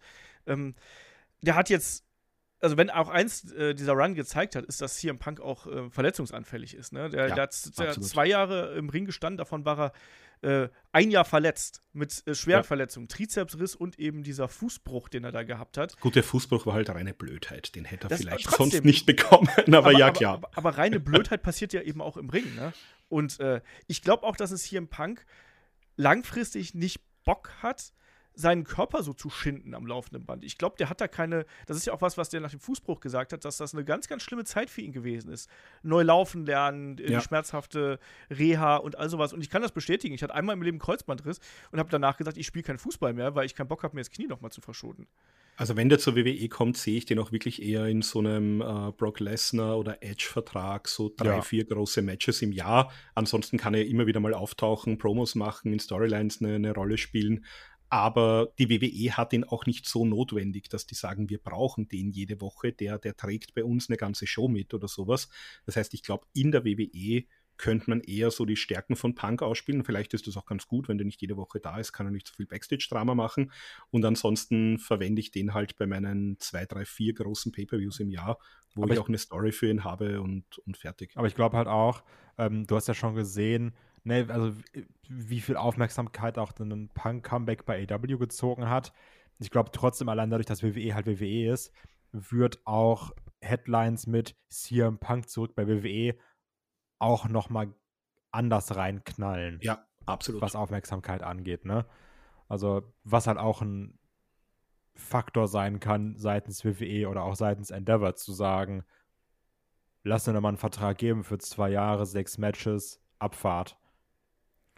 Auf jeden Fall. Ja, wir, wir gucken mal. Wie gesagt, es hat schon verrücktere Dinge gegeben als äh, noch ein weiteres CM Punk Comeback und wir werden da Rumble. natürlich auch drüber. Rumble ist er. Wir werden dann in zwei Jahren den Podcast machen, Abriss von CM Punk bei der. WWE. Wie gesagt, alles ist möglich. Ich glaube, dass er sich erstmal eine Auszeit nimmt. Also da bin ich mir jetzt erstmal relativ sicher, aber wir werden es sehen. Und er hat sich ja noch nicht öffentlich geäußert. Also wir haben auch schon so, die Drohung steht ja im Raum, dass er hier auch noch mal äh, sich zu seiner Entlassung äußern wird. Oh, neuen, neuen Lawsuit, richtig Bock. Neues Podcast-Futter. Markus, mach dich schon mal ready für die Aufbereitung. Genau das. Ja, wir werden sehen. Ich bin mir auf jeden Fall sicher, dass wir die Personalie CM Punk hier bei Headlock nicht zum allerletzten Mal gehört haben werden. Und äh, damit haben wir, glaube ich, jetzt auch die zwei äh, Jahre CM Punk hier in zwei Stunden äh, abgerissen und sind dann auch am Ende dieses Podcasts angekommen. Ich hoffe, euch hat es gefallen. Ich hoffe, ihr hattet Spaß und Freude daran. Wenn ihr noch ein bisschen mehr Podcasts von uns haben wollt, könnt ihr uns natürlich gerne auf Patreon, auf Steady oder auch auf YouTube mit den Kanalmitgliedschaften äh, unterstützen. Ähm, da gibt es dann auch jede Menge Zusatzcontent natürlich, auch wöchentlich neue Podcasts, Bonus-Podcasts. Ansonsten geht es hier dann in der kommenden Woche äh, weiter mit dem Wochenend-Podcast. Was das wird, das erfahrt ihr dann im Wochenplan. Und damit bin ich raus und sage Dankeschön fürs Zuhören, Dankeschön fürs Dabeisein und bis zum nächsten Mal hier bei Headlock, dem Pro Wrestling Podcast. Macht's gut. Tschüss. Typ, checkt Pauli Ciao. aus.